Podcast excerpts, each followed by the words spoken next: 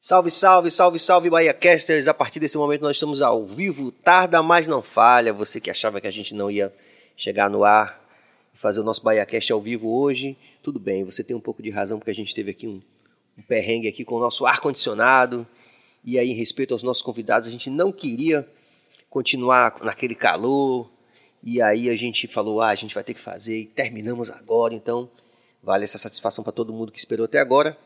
Então conecte Conectem-se com a gente aqui no BahiaCast ao vivo, canal dos nossos valores. Você já sabe, você pode se inscrever no canal, você pode ativar o sino, você pode também comentar e dar like, certo? Fortaleçam com a gente é, toda a nossa equipe e fortaleçam com esse convidado também que está aqui hoje, que é um cara super especial, super aguardado aqui também no BahiaCast. Teve toda a paciência com a família de esperar aqui esse perrengue aqui, que estamos entrando no ar com quase uma hora e meia de, de delay aí. Mas é isso aí, rapaziada. Em nome de toda a nossa equipe, que é Walterson Cabeça na direção técnica, Jorge Bill na direção geral do programa, além de mim aqui à frente das câmeras, ainda defeitos especiais aqui da nossa montagem do ar-condicionado, tá rolando um áudio aí. Em nome de toda a nossa equipe, a gente tem o prazer de anunciar o nosso convidado dessa noite, que é músico, compositor, poeta, uma grande figura também, que é o nosso Murilo Zenk. E aí, galera? Eu mesmo, seu amigo Zenk, Astro Zenk, Young Zenk, como você preferir me chamar aí. Muito bom, meu irmão.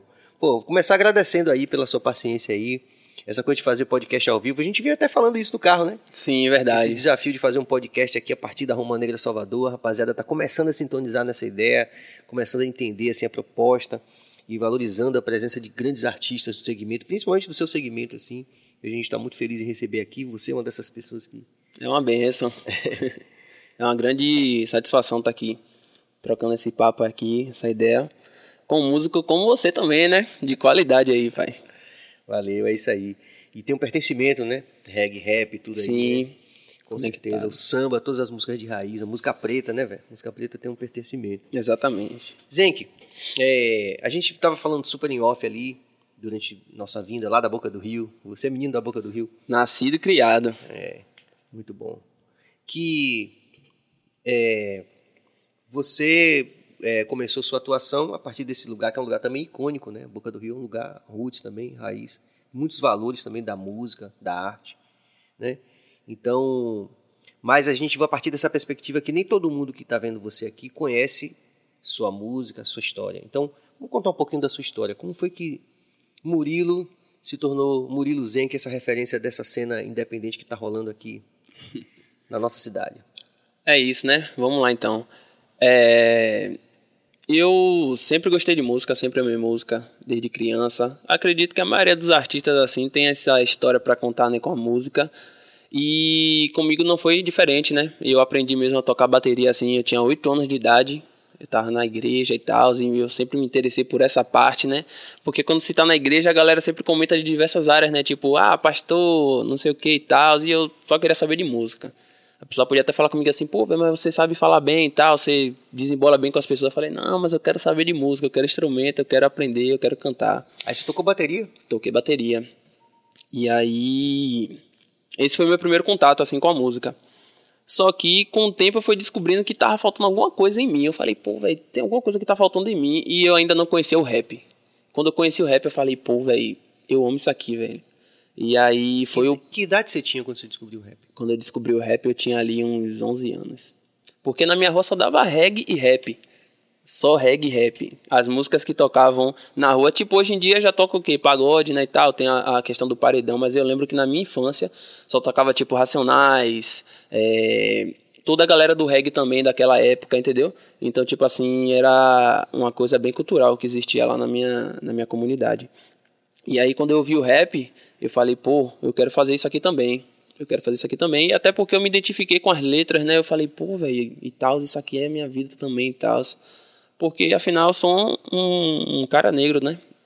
E aí passou um tempo, né? Eu só fiquei como ouvinte mesmo e tal, não conseguia escrever nem nada e eu nunca gostei de fazer nenhuma letra boba assim, digamos assim, tal, porque os caras amassavam, né? Chegavam na linha e tal, então quem eu tinha como referência Mano Brown, os caras eu não ia falar besteira na minha música, né? E aí até que chegou uma, uma época, né, que eu encontrei uns amigos na escola que eu já conhecia na infância, só que tinha é, separado assim, cada um foi pro seu canto, e aí eu reencontrei eles na escola. E aí, chegando na escola, a gente acabou formando um grupo, que foi bem por acaso mesmo, a gente formou um grupo de rap. E, e aí foi aí também que surgiu meu nome. Todo mundo já tinha vulgo, né? Eu, eu percebi que todo mundo tinha um vulgo, porque eu achava que o nome dos caras era o nome deles mesmo. Tipo, Mano Brown é o nome do cara na, no RG dele. E aí a galera falou: não, vai ter que ter um vulgo e tal, você tem que criar um, um nome de artista para você. Aí eu falei assim: pô, então eu vou pesquisar. E eu percebi que no meu grupo, no quesito idade, eu era o mais novo, eu era o caçula. E aí eu falei, pô, vou pesquisar algo japonês, porque eu sempre gostei de anime, né? E aí eu falei, pô, vou procurar algo japonês que sempre tem um, um significados massa. E aí eu achei o nome Zenki, que significa caçula. Ah, tá. Aí combinou comigo assim, eu falei, pô, vou botar Zenk, mas ainda fiquei naquela segurança e tal. Quando foi ver, até o diretor da escola me chamava de Zenk. E aí, Zenk, aí, Zenk, eu falei, pô, então pegou, vai ser Zenk mesmo. E foi isso aí, velho. Aí foi aí que surgiu esse nome. Aí depois dessa história aí, né, o grupo veio a, ao fim, né? A gente ficou ativo ali, eu acho que até 2017, assim, eu tinha 17 anos nessa época, o grupo ficou ativo, aí depois disso eu comecei a minha carreira solo. E aí, até o que eu sou hoje. Zenk. Zenk. É muito legal. É porque é, é, bem sonoro, né? E é rápido, rapidamente você grava o nome e tal. Sim, não é difícil, né? Não é difícil. É isso aí, rapaziada. Então vamos fazer momentos dos reclames, né? Que inclusive o Sampaio Sabores chegou, como a gente demorou, Sampaio Sabores não chegou no meio, já chegou antes. Já tá aqui o nosso hambúrguer gourmet, tá aqui e daqui a pouco o Zenk vai provar aí para poder dizer, rapaziada, se gostou ou não. Já começamos equipado. o marketing foi bem feito aí, viu? É isso aí. E além de Sampaio Sabores, lógico, a gente tem grandes apoiadores que são Dr. Enzo Querino, odontologia especializada, a gente tem rapaziada do da Zion fazendo o nosso marketing digital, aquele salve aqui de toda a família Bahia Cast. É, a gente tem também o, a Carpon, é, um salve para Felipe, para Diego, nossos grandes apoiadores também. E temos o Copo Cheio, o Empório de Bebidas, que está aqui mandando ver. E a gente está sempre aqui e como ficamos sem ar-condicionado aqui no, no mas aí salvaram a gente aqui mais uma vez aqui com uma gelada aqui. E todo mundo aqui na parte de ar. Aqui. Então é isso. Esqueci de alguém? Beleza, então é isso aí. Salve para todos os nossos apoiadores. E aí, você, nesse, nesse grupo, nesse grupo que você passou até 2017, você chegaram a produzir algum, algum, algum, algum tape? Alguma... Produzimos, produzimos um EP, que inclusive nessa época a gente fez CDs a esse sistema de Spotify, aquela conversa que a gente teve no carro, uhum. a gente não tinha esse acesso a botar uma música no Spotify, eu não sabia nem o que era isso, velho. Pra mim a galera ouvia mesmo só no YouTube ou então CD. E aí a gente fez CD, a gente fez um EP. Nessa época a gente produziu até um uma propaganda para o governo do estado, porque a gente tinha feito uma música é, falando sobre a conscientização da galera sobre o patrimônio público, porque na maioria das escolas, né, acredito que todo mundo conheceu esse, esse amigo na infância, é, acredita, ah, é de graça, eu vou quebrar porque é de graça, mas não é de graça. Nossos pais pagam impostos. Quando a gente cresce também, né, vai vivendo a vida adulta, a gente percebe que a gente paga por muita coisa e que tá ali é nosso, não tem nada de graça pra gente. E a galera desfazia, quebrava, né, tipo ventilador. Aí chegava aquela época do calor danado na escola e sem ventilador. Aí vocês fizeram campanha? A gente fez um som. Só que aí esse som acabou chegando em um, em um rapaz lá da Boca do Rio, não sei se você conhece, chamado Branco Falcão. Ele sim, tem, sim, de ele, nome, assim, né? Ele é atuante, né? Um cara que é atuante. Sim, né? ele tem, ele tem uns projetos de dança e tal. Inclusive, queria deixar até um abraço para ele aí, ó. Salve Branco. E aí ele ouviu a música e falou assim, pô, essa música aqui pode dar bom, velho. Se chegar na galera certa, vai dar bom. E aí acabou chegando, né? Ele apresentou a Alex Lopes, a, a galera da TVE. A gente acabou fazendo umas propagandas até que o governo decidiu fazer uma propaganda com a gente. Pô, que legal gente, isso. Como era a música? Você lembra? É, ah, não lembro bem não, velho. Não tem um refrão assim, uma parada aqui? Não lembro. Eu acho que o refrão era Escola é para cuidar, preservar. Escola é para cuidar, preservar, alguma coisa assim. Respeite o que se tem, cuide do nosso bem. A gente falava assim sobre a galera ter o cuidado com o patrimônio, porque tipo assim, a gente já não, infelizmente, já não tem uma estrutura muito boa nas escolas. Você ainda chegar e quebrar uma cadeira, quebrar um ventilador, quem tá perdendo é só a gente, porque os caras não perdem nada, né? E aí rolou esse, esse trabalho com, a, com o governo que, que foi muito da hora. Isso deu uma visibilidade para vocês, né? Sim, foi, minha, foi, minha, foi meu primeiro trabalho, assim, que eu fiquei orgulhoso, que alcançou um patamar diferente. Eu fui pra televisão, deixei meu Instagram, recebi mensagem de gente, tipo, pô, velho, te vi na TV e tal, seu som é massa e tal. Eu falei, pô, velho, que legal, fiquei logo todo empolgado. Aí, tipo, na boca do Rio, a galera, porra, o cara tá aqui. Sim, tá- inclusive a galera passou a me conhecer na minha rua por causa disso. Tipo, pô, o guri ali faz música e tal, por causa desse, desse, desse programa, desse, dessa propaganda. O caçula, né? O caçula faz É. música. e daí vocês, aí disse fizeram um grupo e você começou a carreira solo. Foi. Quando foi? Em 2017 mesmo? Acho que foi. 2017 eu já comecei a compor, só que eu não soltei nada. Hum. Porque eu queria soltar um. Eu queria me encaixar. Eu falei assim, pô. Aí eu percebi que eu era bom também com música romântica. Eu falei, pô, sou bom em Os música romântica. também. É. Tanto que meu primeiro lançamento foi um, foi um, um R&B. Hum. Que chama R&B, né? Uhum. Porque eu, eu pesquisei referências gringas, né? E eu, eu gostava muito de ouvir Bryson Tyler, Jacquees. Aí eu falei, pô, quero fazer som igual essa galera aqui também. Aí eu comecei a fazer, eu percebi que aqui no Brasil também não é uma cultura tão forte assim. Só que aí depois disso, aí eu fui conhecendo o trap e tal, e aí tudo foi um processo, né? Uhum. Cada passo foi bastante importante pra pra eu me tornar quem eu sou hoje. Então hoje, basicamente, você tá na linha do, do trap, não é isso? Sim, isso. Pronto. Como é essa relação com o pessoal do rap mesmo, que faz assim, mais uma onda mais engajada, mais, como você falou, como racionais, que, que dá as ideias mesmo. Sim, isso aí foi bem no início. Eu acredito que todo mundo que faz trap hoje já fez um som boom bap, já fez uma Sim. pegada dessa querendo mudar o mundo. Vou fazer uma música aqui que vai mudar o país. Sim. E todo mundo acredita que já fez isso. Se pesquisar no YouTube, com certeza eu vou achar diversas músicas minhas eu falando muitas muitas agressividades assim, entendeu? Tipo, mas é importante, né? Denunciando também, né? É, velho, é importante, tá ligado? Acho que as coisas não devem ser banais, entendeu? Tipo, só falar sobre zoeira e tal. É importante, né? Massa, eu acho que cada som tem seu momento. Se tá num rolê, você não vai botar uma música séria pra ficar ouvindo no rolê. Você quer ouvir uma música assim pra você contra- descontrair, né? Você vai ouvir um trap, vai ouvir um funk, entendeu? Agora, se você tá em casa, você quer ter uma reflexão e tal, você vai ouvir um rap, você vai ouvir um reggae. Porque tem essa diferença, né? Do, do trap pro, pro rap. Sim. Que o rap é mais, tipo assim, o que você vê acontecendo no país, né? O que você vê acontecendo na sua comunidade, aí você quer falar sobre aquilo, a forma que a polícia, a forma que o Estado trata a gente, né, e tal. E o trap é mais a sua vivência, tipo assim, pô, eu comprei um tênis da Nike, não sei o que, eu tenho corrente, essas coisas assim. Dessa época do rap, assim, um texto seu, assim, que você gosta até hoje. Que você lembra, assim. Você fala, assim, pô, isso aqui é bem agressivo, é bem denúncia ao sistema, assim, do sistema. Rapaz, pra ser bem sincero, eu não vou lembrar com excelência, mas Mas eu lembro um que eu fiz, aí. eu lembro que eu fiz uma poesia que tá até no Facebook. Aí eu não me lembro muito, mas eu falo alguma coisa sobre a gente olhar ao redor e a gente ver é, a forma com qual a gente, o ser humano transforma tudo em lixo. Aí eu falo, eu trago uma reflexão sobre os lugares que a gente não pode alcançar, mas que a gente acha lindo. Pô, eu acho a lua tão linda. Mas será que ela tá linda porque a gente não habita lá? Porque se a gente habitasse lá, ela já estaria acabada? Aí eu trago uma reflexão mais ou menos sobre onde o homem coloca a mão, ele, ele tem esse poder de destruir. A natureza é tão bela, a gente tem um, um mundo muito bonito, inclusive nosso país é um dos países mais bonitos do mundo. Só que infelizmente a gente sofre com com esse tratamento, né, que o ser humano tem para com a nossa natureza.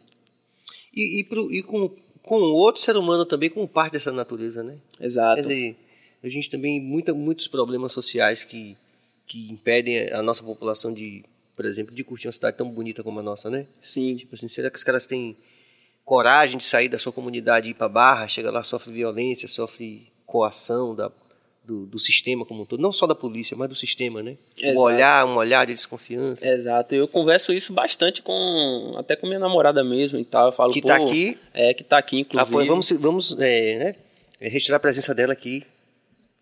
Não gravei o nome dela. Lorena.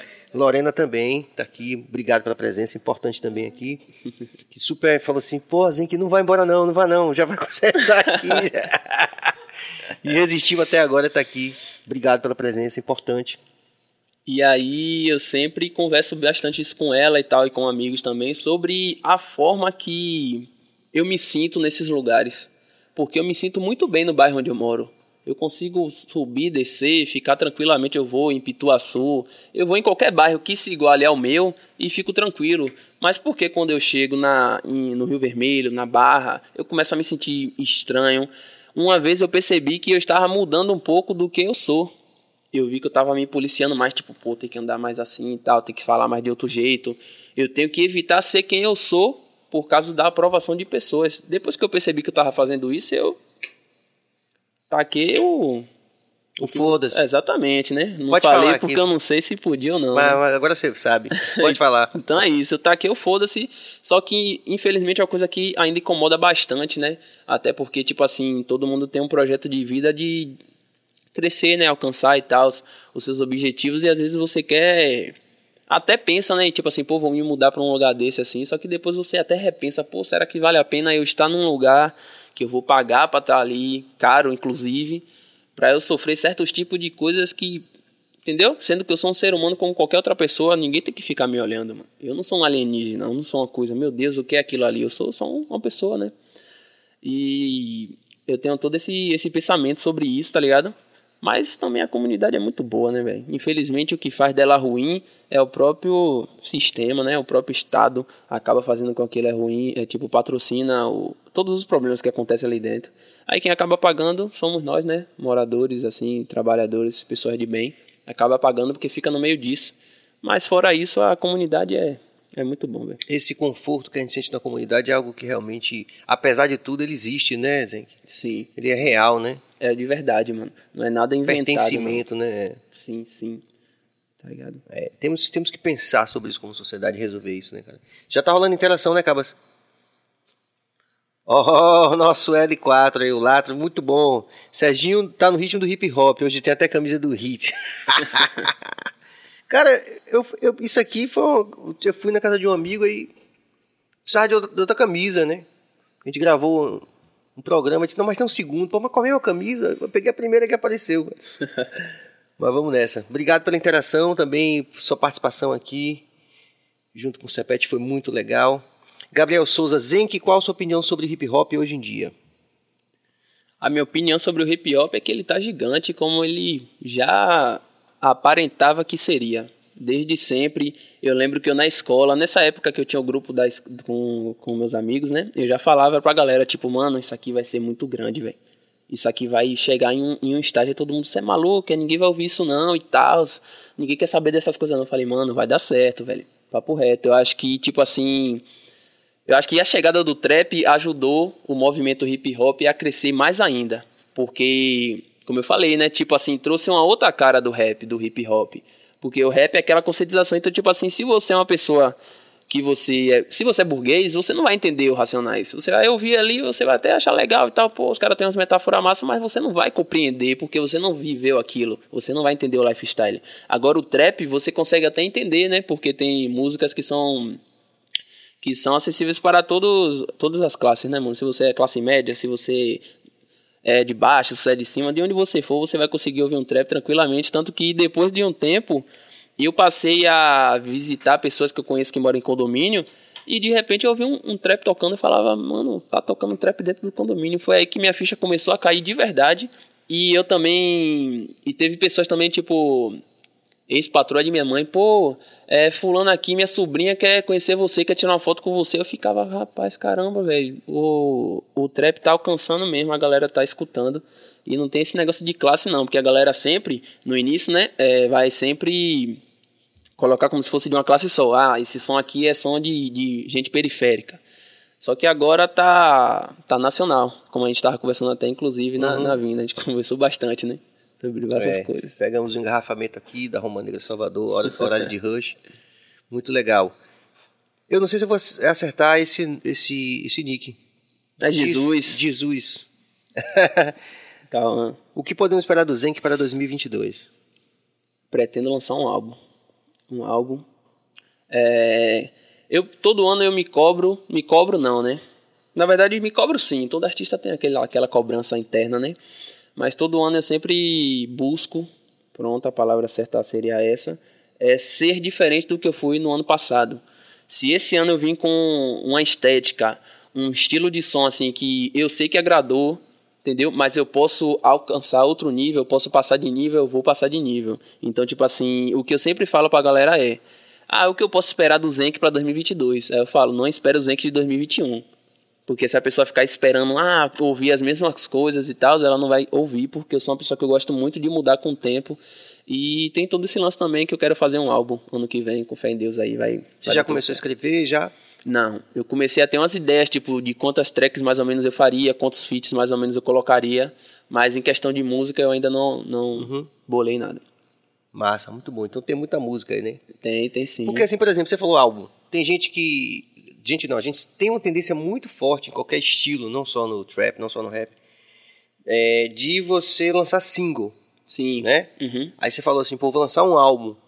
Que é meio, nesse sentido, algo incomum já, né? Porque as pessoas estão lançando já o single, né? É, Pode ser pagode, pode ser reggae, pode ser o que for, a pessoa tá lançando o single, né?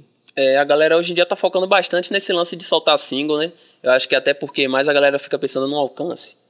Tanto que hoje em dia dificilmente alguém solta um álbum de vez. Tipo, eu não vou chegar a soltar 10 músicas de vez. A galera solta por drops. Sim. Solta tipo quatro músicas agora, aí depois de uma semana, mais quatro, até completar os drops para ter o álbum completo. Por conta até desse, desse lance que eu falei do alcance, né? Que infelizmente as plataformas não estão contribuindo tanto assim, né, para que a gente tenha o alcance que a gente tem que ter com o número que a gente tem. Entendi.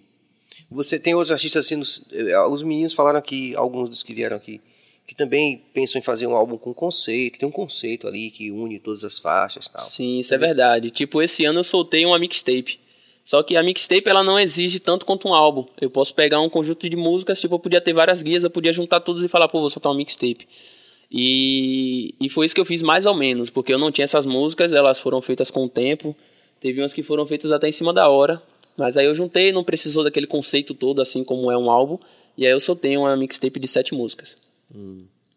Mas o álbum aí vai vir todo com conceito, É, eu viso fazer um conceito do início ao fim, até passar isso dentro do meus, do videos, do, dos videoclipes que eu fizer para o álbum. Pronto. Tem mais interação, Cabas? Bastante, a rapaziada tá aqui. Isso é muito legal, sabia, velho? É ver a interação da galera, assim, a galera participando e, É, e fortalecendo com a gente. A gente agradece a todo mundo. Gabriela Correia, por que o nome Zenk?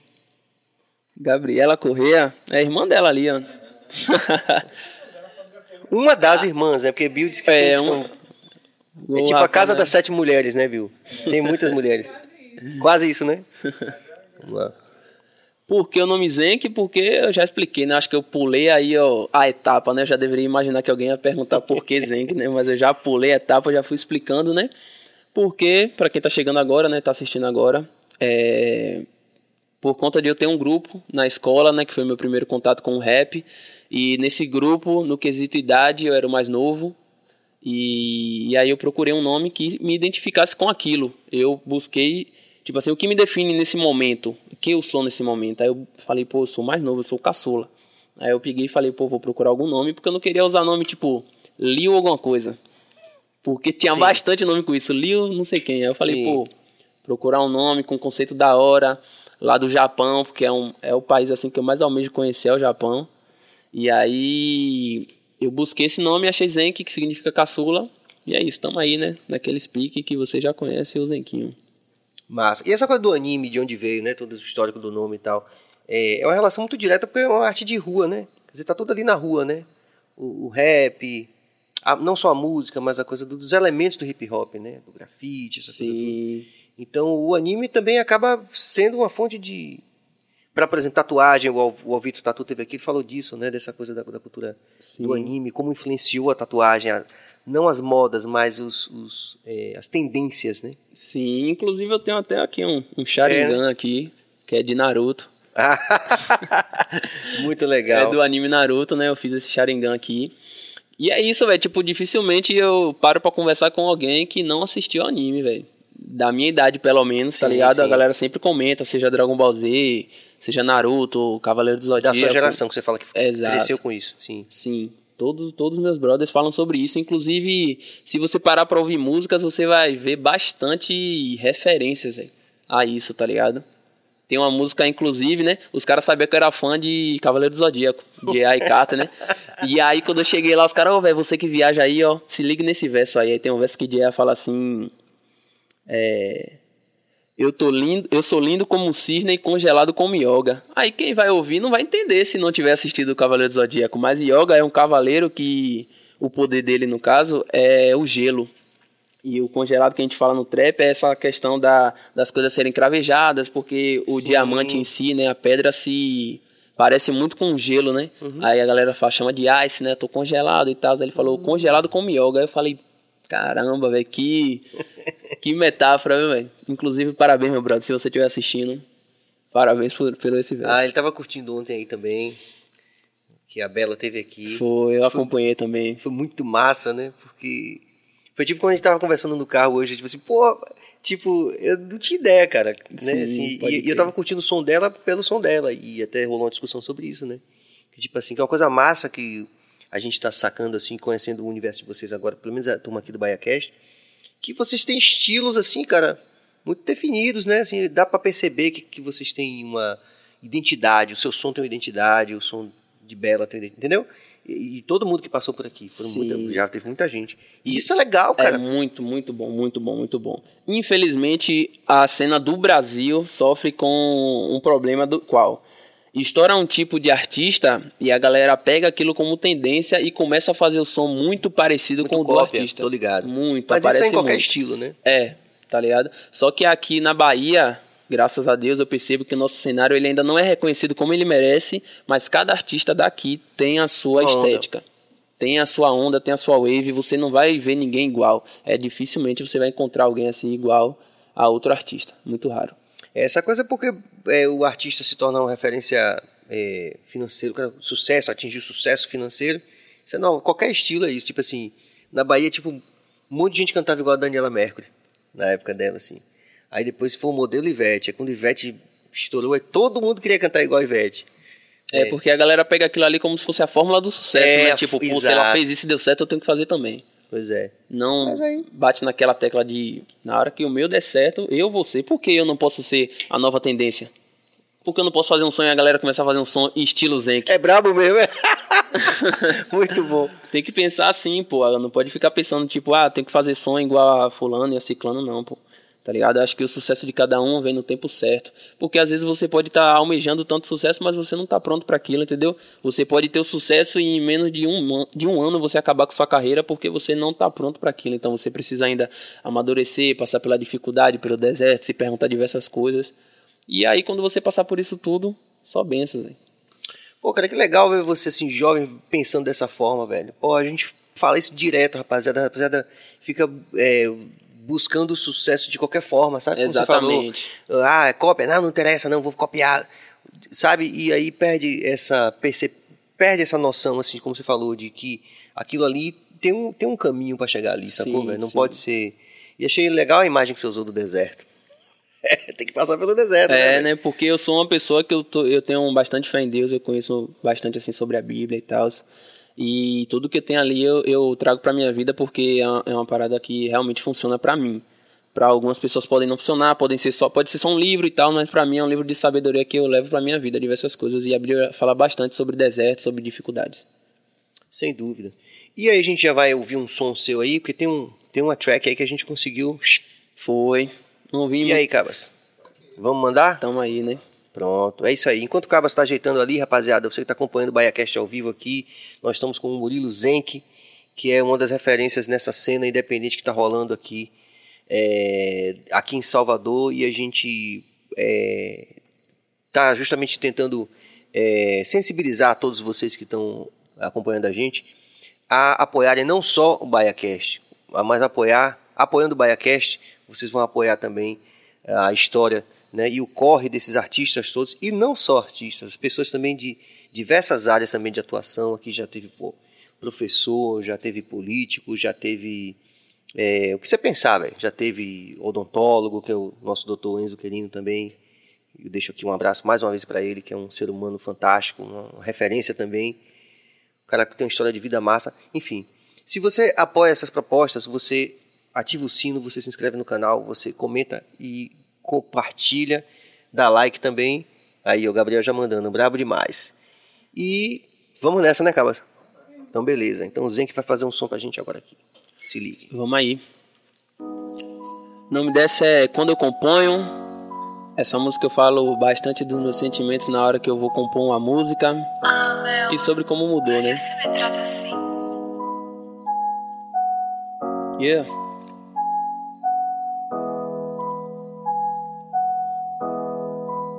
Mano, eu sei que cê não dava nada quando me via sem roupas de marca. Agora eu toco em todas as baladas. Meus amigos me veem nas paradas. Hoje eu sou assunto em todo canto. Faço dinheiro com o meu bando. Sempre foi muito mais do que um sonho. Dou minha vida quando eu componho. Mano, eu sei que cê não dava nada quando me via sem roupas de marca. Agora eu toco em todas as baladas. Meus amigos me veem nas paradas. Hoje eu sou assunto em todo canto. Faço dinheiro com o meu bando. Sempre foi muito mais do que um sonho. Dou minha vida quando eu componho. Escrevi canções de amor pra quem não merecia. E é com muito sentimento que eu faço essas linhas. Me ouvindo com um copo roxo, isso me alivia. Nada melhor que seu sorriso pra me dar energia. Dedico músicas, demonstro lealdade a gang. Cê até já sabe o bordão, mob fantasma, baby. Astrozen que te impressionando com essa nova wave. Lembre que isso é por nós quando a saudade bater. Lembre disso se a saudade bater. Que eu tô indo fazer acontecer. E não vou decepcionar você. Minha mãe vai se orgulhar quando ela me ver vencer. Não me importo com o que vão dizer. Me levanto. Ah. Eu sei que cê não dava nada quando me vê sem roupas de marca. Agora eu toco em todas as baladas. Meus amigos me veem nas paradas. Hoje eu sou assunto em todo canto. Faço dinheiro com o meu bando. Sempre foi muito mais do que um sonho. Dou minha vida quando eu componho. Mano, eu sei que cê não dava nada quando me vê sem roupas de marca. Agora eu toco em todas as baladas. Meus amigos me veem nas paradas. Hoje eu sou assunto em todo canto. Faço dinheiro com o meu bando. Sempre foi muito mais do que um sonho. Dou minha vida quando eu componho. Yeah, yeah. É isso aí. Geral no estúdio aí. Obrigado, obrigado, galera. Muito bom, Zenk. Muito, muito massa, né? Na verdade, é uma música falando sobre como você faz música, né? Exatamente. Explicando como é que você faz música, o que você Exatamente. sente. Legal isso. essa letra, tipo, eu tava me perguntando, eu tava me questionando, tipo assim, pô, preciso fazer uma música. E é aquela questão, tipo assim, pô, não quero falar a mesma coisa, eu quero fazer alguma coisa diferente. Eu falei, pô, que tal fazer uma música falando de como eu paro para escrever uma música, de como eu me, me dedico, de quanto eu me inspiro ali naquele momento. E essa música é bastante sentimental, né? Se a pessoa for parar para prestar atenção na letra. E eu abordo diversos temas. Eu falo sobre eu estar compondo uma música, eu falo sobre minha relação com minha namorada, eu falo sobre a forma que ela me faz bem, eu falo sobre diversas coisas, eu falo sobre o orgulho que eu posso trazer para minha mãe, é uma das coisas assim que eu mais me dedico, né? Todo filho quer dar orgulho para os pais, né? Não tem como. É, é muito bom você ter um reconhecimento do seu pai da sua mãe, tipo assim, pô, filho, se foi bem, velho, parabéns por essa música. E minha mãe foi uma pessoa que sempre me incentivou, desde sempre. Se eu bate, desde 100 visualizações na música, desde essa época da escola aí, ela já estava me apoiando, né? Claro que sempre tem aquele medo assim, tipo assim, pô, esse negócio vai dar certo. Pô, meu filho, continue fazendo seu som, mas estude também, não deixe de estudar não e tal. O que eu entendo ela, né, eu não vejo isso como uma coisa negativa. Porque eu acredito que É isso- proteção, né? proteção. Tipo assim, todo pai vai ter isso. Eu acredito que se eu for pai e meu filho quiser fazer música, quiser jogar bola, o que ele quiser fazer assim fora do que é o comum, né, que a galera fala que é o estudar, se preparar para faculdade, né? Eu vou ficar tipo assim, pô, filho, estude também, dê uma atenção, né? Porque como o pai dela fala também, né, conhecimento é tudo. E essa é uma frase que eu tenho pra, pra minha vida, tá ligado? Não, sem dúvida. O conhecimento é tudo e, tipo, hoje, acho que mais que da sua geração, dessa geração online, já se tem essa percepção de que o conhecimento não está também somente na escola. Exato. Mas é, exatamente. ainda assim, procurar estudar, procurar. Exato. né? O, o- a questão estudar que eu falo não é só tipo assim, pô, vou fazer direito, vou ter Sim, que fazer medicina. sim. O estudar é você estudar o que você ama. Tipo assim, se eu amo música, eu tenho que estudar música. Se dedicar àquilo. Se dedica, você tem que ser diferente, entendeu? Você tem que saber as coisas, tá ligado? Se você quer ser um jogador, você tem que procurar saber mais. Não é só entrar em um campo e ficar chutando bola. Hoje em dia as coisas estão muito mais avançadas do que isso. Antigamente, né? O cara sabia entrar no campo e tocar a bola e já foi. Hoje em dia todo mundo faz isso. Então você precisa ser diferenciado de que forma? Então, temos aí né, o maior exemplo que é o Cristiano Ronaldo, né? Na idade que ele tem, o que ele tá fazendo. Tipo, todo jogo o cara faz um gol. Então, isso tudo é fruto de uma busca de conhecimento de um estudo. Na um... escola ou na rua? Exatamente, porque a vida é uma escola. Muito bom. E você ouviu sua mãe, você estudou, você levou a sério até um determinado ponto a escola? Como é, como é que foi sua relação com a escola? Além do, de ter o um grupo de rap? Sim, eu acho que eu, na época, na, quando eu cheguei no ensino médio, eu acredito que eu dei uma desandada. Mas antes disso eu era meio nerdzinho assim na Você escola. era nerdzinho? Era meio nerdzinho. Mas você era bom de quê? De matemática, assim? Rapaz, o que botasse pra mim eu tava bem, velho. Eu olho assim meus boletins, eu fico impressionado como é que eu tirava 9, 10. Aí eu falava, caramba, cheguei no ensino médio, fiquei aquela, sabe aquele sentimento, pô, acaba logo, entendeu, véio? Mas antes disso eu tava é, bem, tem, bem focado e tal. E tem também que se dar esse perdão, esse desconto, porque nesse momento do, do ensino médio, eu, eu, até hoje eu percebo isso, assim, uma cobrança muito grande você decidir sua vida sim, no momento em que você está que você tá mudando, que você, você tá se tornando adulto. Sim, aí pinta sim. a coisa do, do, da história do, do love, pô, a relação com o outro, então essa coisa se descobrindo, crescendo, às vezes o, o pé cresce primeiro, aquela, é aí o cara se acha informação, estranho. Muita informação, então é muito, eu acho também assim um tanto injusto essa cobrança que tem. Sim, o cara sim. tem que ser tipo. Principalmente quando você chega ali no ensino médio, né? Eu acho que, eu acho que foi aí. isso que me colocou, que me deu essa desandada assim, porque eu tomei esse baque. Porque até então ninguém nunca tinha falado sobre Enem comigo, sobre faculdade, sobre nada. Quando eu cheguei no primeiro ano, assim, todo mundo já ficou tipo, ah, tem que se preparar, Enem, não sei o que e tal. Aí fica aquela cobrança, aquele negócio. Aí você, pô, aí vem a primeira pergunta, você o quê? Quer dizer, então, se eu não fazer o Enem, se eu não passar no, na faculdade, eu não vou ser ninguém, eu não posso alcançar o que Nada. eu quero. É, velho, entendeu? Tipo, aí eu acabo, eu, eu acho que isso, se a pessoa não vier já desde de sempre, tipo assim, pô, eu gosto de, de fisioterapia, eu gosto de veterinária. Se a pessoa não já saber que ela ama animal, que ela ama criança, que ela ama alguma coisa assim que ela vai trabalhar, ela vai ficar perdida, né? Tipo, Como o- a grande maioria fica, né? o que foi meu caso também, né? Eu sou um, um- uma dessas pessoas, né? Fiquei me perguntando o que eu seria, até que eu parei pra pensar, pô, eu amo música desde que eu sou criança, né? Essa questão que eu falei agora sobre você sabe que você ama animal, até eu falei, pô, eu amo música desde que eu sou criança, velho. Tá ligado? A música pra mim é uma coisa muito importante que me salvou em diversos momentos, tá ligado? Então, essa é a minha parada, velho. Essa é a minha parada e eu tô aí, né? De cabeça. E nunca é o, o nível que eu quero estar. Sempre quero alcançar mais e mais degraus, né? Isso é bom. Vamos a mais interação, Cabas? Vamos lá, Paulo Roberto, como foi a experiência de estúdio com Yunk Vino? Tô falando certo? Ian. Ian Vino. Salve, Vinão. Eu tô, eu tô igual a Caetano Veloso, Racionais MCs. Yankee, valeu. Manda Mas é isso mesmo, é tipo, pô, sensacional porque. Como foi a experiência? Foi sensacional porque eu já era fã. Eu já era fã e você trabalhar com quem você já era fã, tipo, aquilo ali te dá uma sensação muito boa. Inclusive, a música desse dia foi pra minha mixtape. Então, tipo assim, eu tive mais essa satisfação ainda. Os moleques falaram, né, pô, o J.A. falou, pô, Yankee Vino tá aqui em Salvador, velho. E aí, vamos pro estúdio com ele hoje mais tarde. Aí eu falei, pô, claro. Falei, claro, mano, e tal. Tanto que quando eu encontrei com ele, né, teve um momento que a gente trocou uma ideia. Eu falei bem assim, pô, mano, eu já mandei mensagem pra você, tá ligado? Eu chamei você pra fazer um som e tal. Ele, sério, pô, pá. Eu falei, é, mano. Aí ele viu a mensagem assim e falou, caramba, velho, tal. Rapaz, ali, como aconteceu no tempo certo, porque a mensagem que ele falou comigo foi tipo assim. Ele falou alguma coisa comigo, eu peguei e falei que não dava pra mim no momento e tal, né? Aí ele pegou e falou, tudo bem, irmão, a gente se encontra por aí. Essa foi a última mensagem dele, né?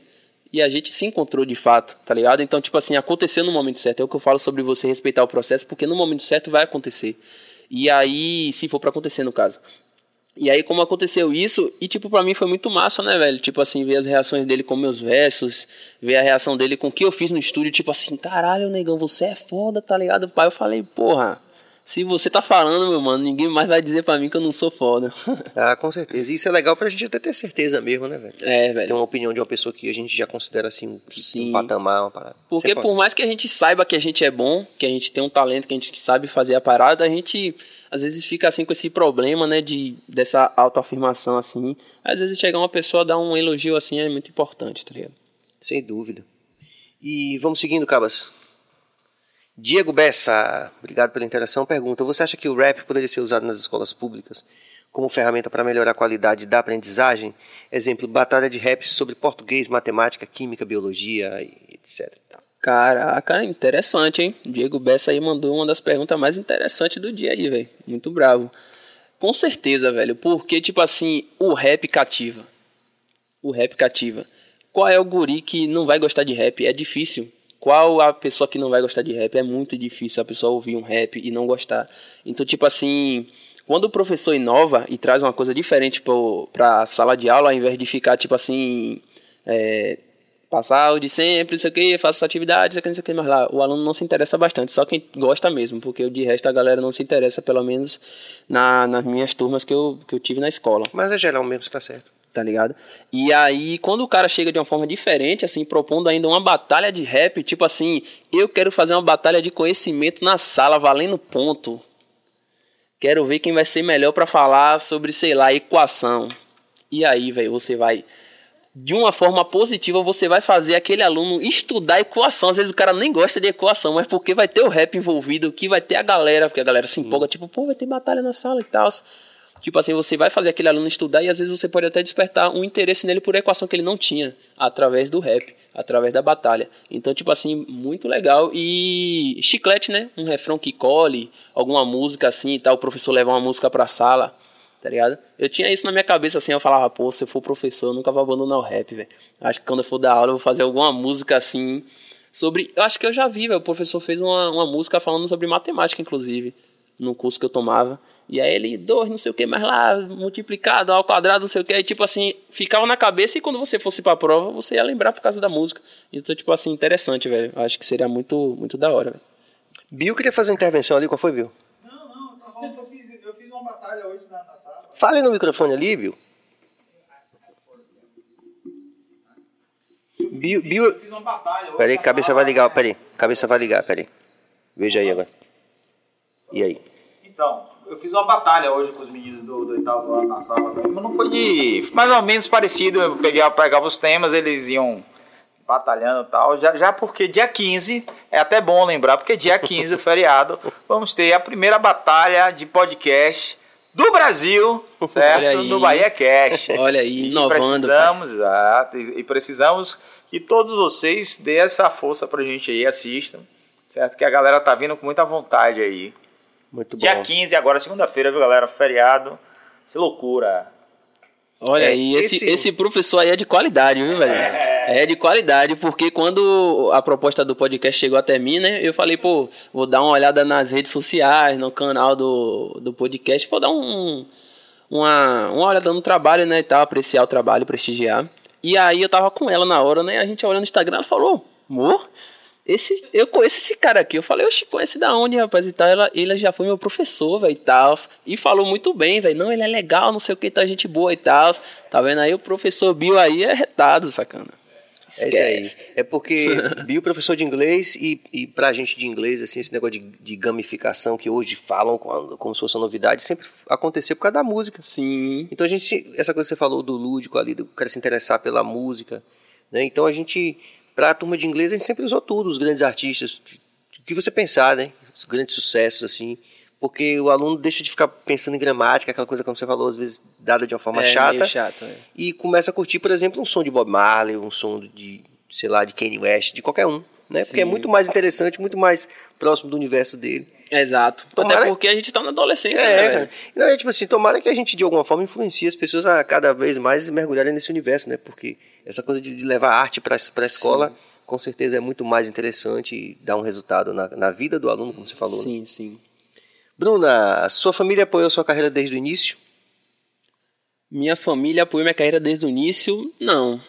Não, teve, não tive esse apoio todo da família em si. Como eu falei, eu tive apoio da minha mãe. Mas, tipo assim, por parte do meu pai, dos meus irmãos, assim, eu nunca tive um apoio muito grande, não, tá ligado? Inclusive, a gente já passou por situações chatas e tal, que eu não trago comigo, entendeu? Eu não trago isso no meu coração, tipo, ah, quando minha música der certo mesmo, eu vou fazer acontecer porque você já me disse isso. Não, eu não, trago isso comigo, não, entendeu? Mas. Quando a pessoa vai alcançando níveis que para as pessoas é impossível de se alcançar, ela começa a ver você com outros olhos.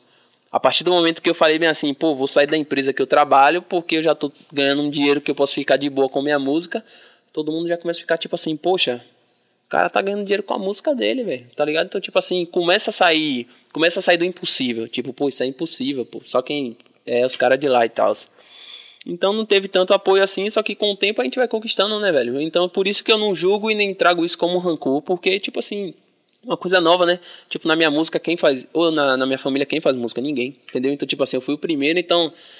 Ah, isso aí não vai dar certo, não e tal. Até porque você vê artistas. É, do, da comunidade que infelizmente não tem reconhecimento, não tem oportunidade, que acaba fazendo que, como você falou, tipo, ah, vou trabalhar, vou estudar, porque isso aí não vai dar certo para mim, não. E aí o cara acaba desistindo, aí sua família acha que você vai ser a mesma coisa, que você vai perder tempo e tal. Então é, é raro uma pessoa que apoie mas quando você vai conquistando suas coisas, você acaba trazendo esse respaldo, né, para dentro de casa. A galera começa a ver você com outros olhos. E você trabalhava com quê? Ah, meu amigo, já trabalhei com muita coisa, velho. Comecei a trabalhar novo, acho que comecei a trabalhar tinha 15 anos, velho. Já trabalhei em padaria, já trabalhei vendendo cachorro quente, já trabalhei vendendo coxinha, já trabalhei em pizzaria com meu tio, já trabalhei fazendo lanche, já trabalhei de tudo aí, pai. Mas tudo em prol do meu sonho. Entendeu? Então, tipo assim, eu nunca vi aquilo como eu quero isso para minha vida. Eu quero trabalhar nesse mercado aqui, no mercado também, não quero até perto da casa dela. Eu eu não, eu não, não vou, tipo, ah, vou trabalhar nesse mercado aqui, ganhar um salário, ter uma rotina por dia e tal, não sei o que, isso aqui tá bom pra mim. Tipo, não, eu sempre falei, tipo, vou trabalhar porque, sei lá, nesse trabalho aqui eu vou ganhar 500 reais, eu já posso aqui gravar música, já posso fazer um clipe. Legal. Já começava a arquitetar tudo isso na minha cabeça e todos os meus planos com trabalho foi tudo por causa da música, mano. Sempre pensando em investir na música.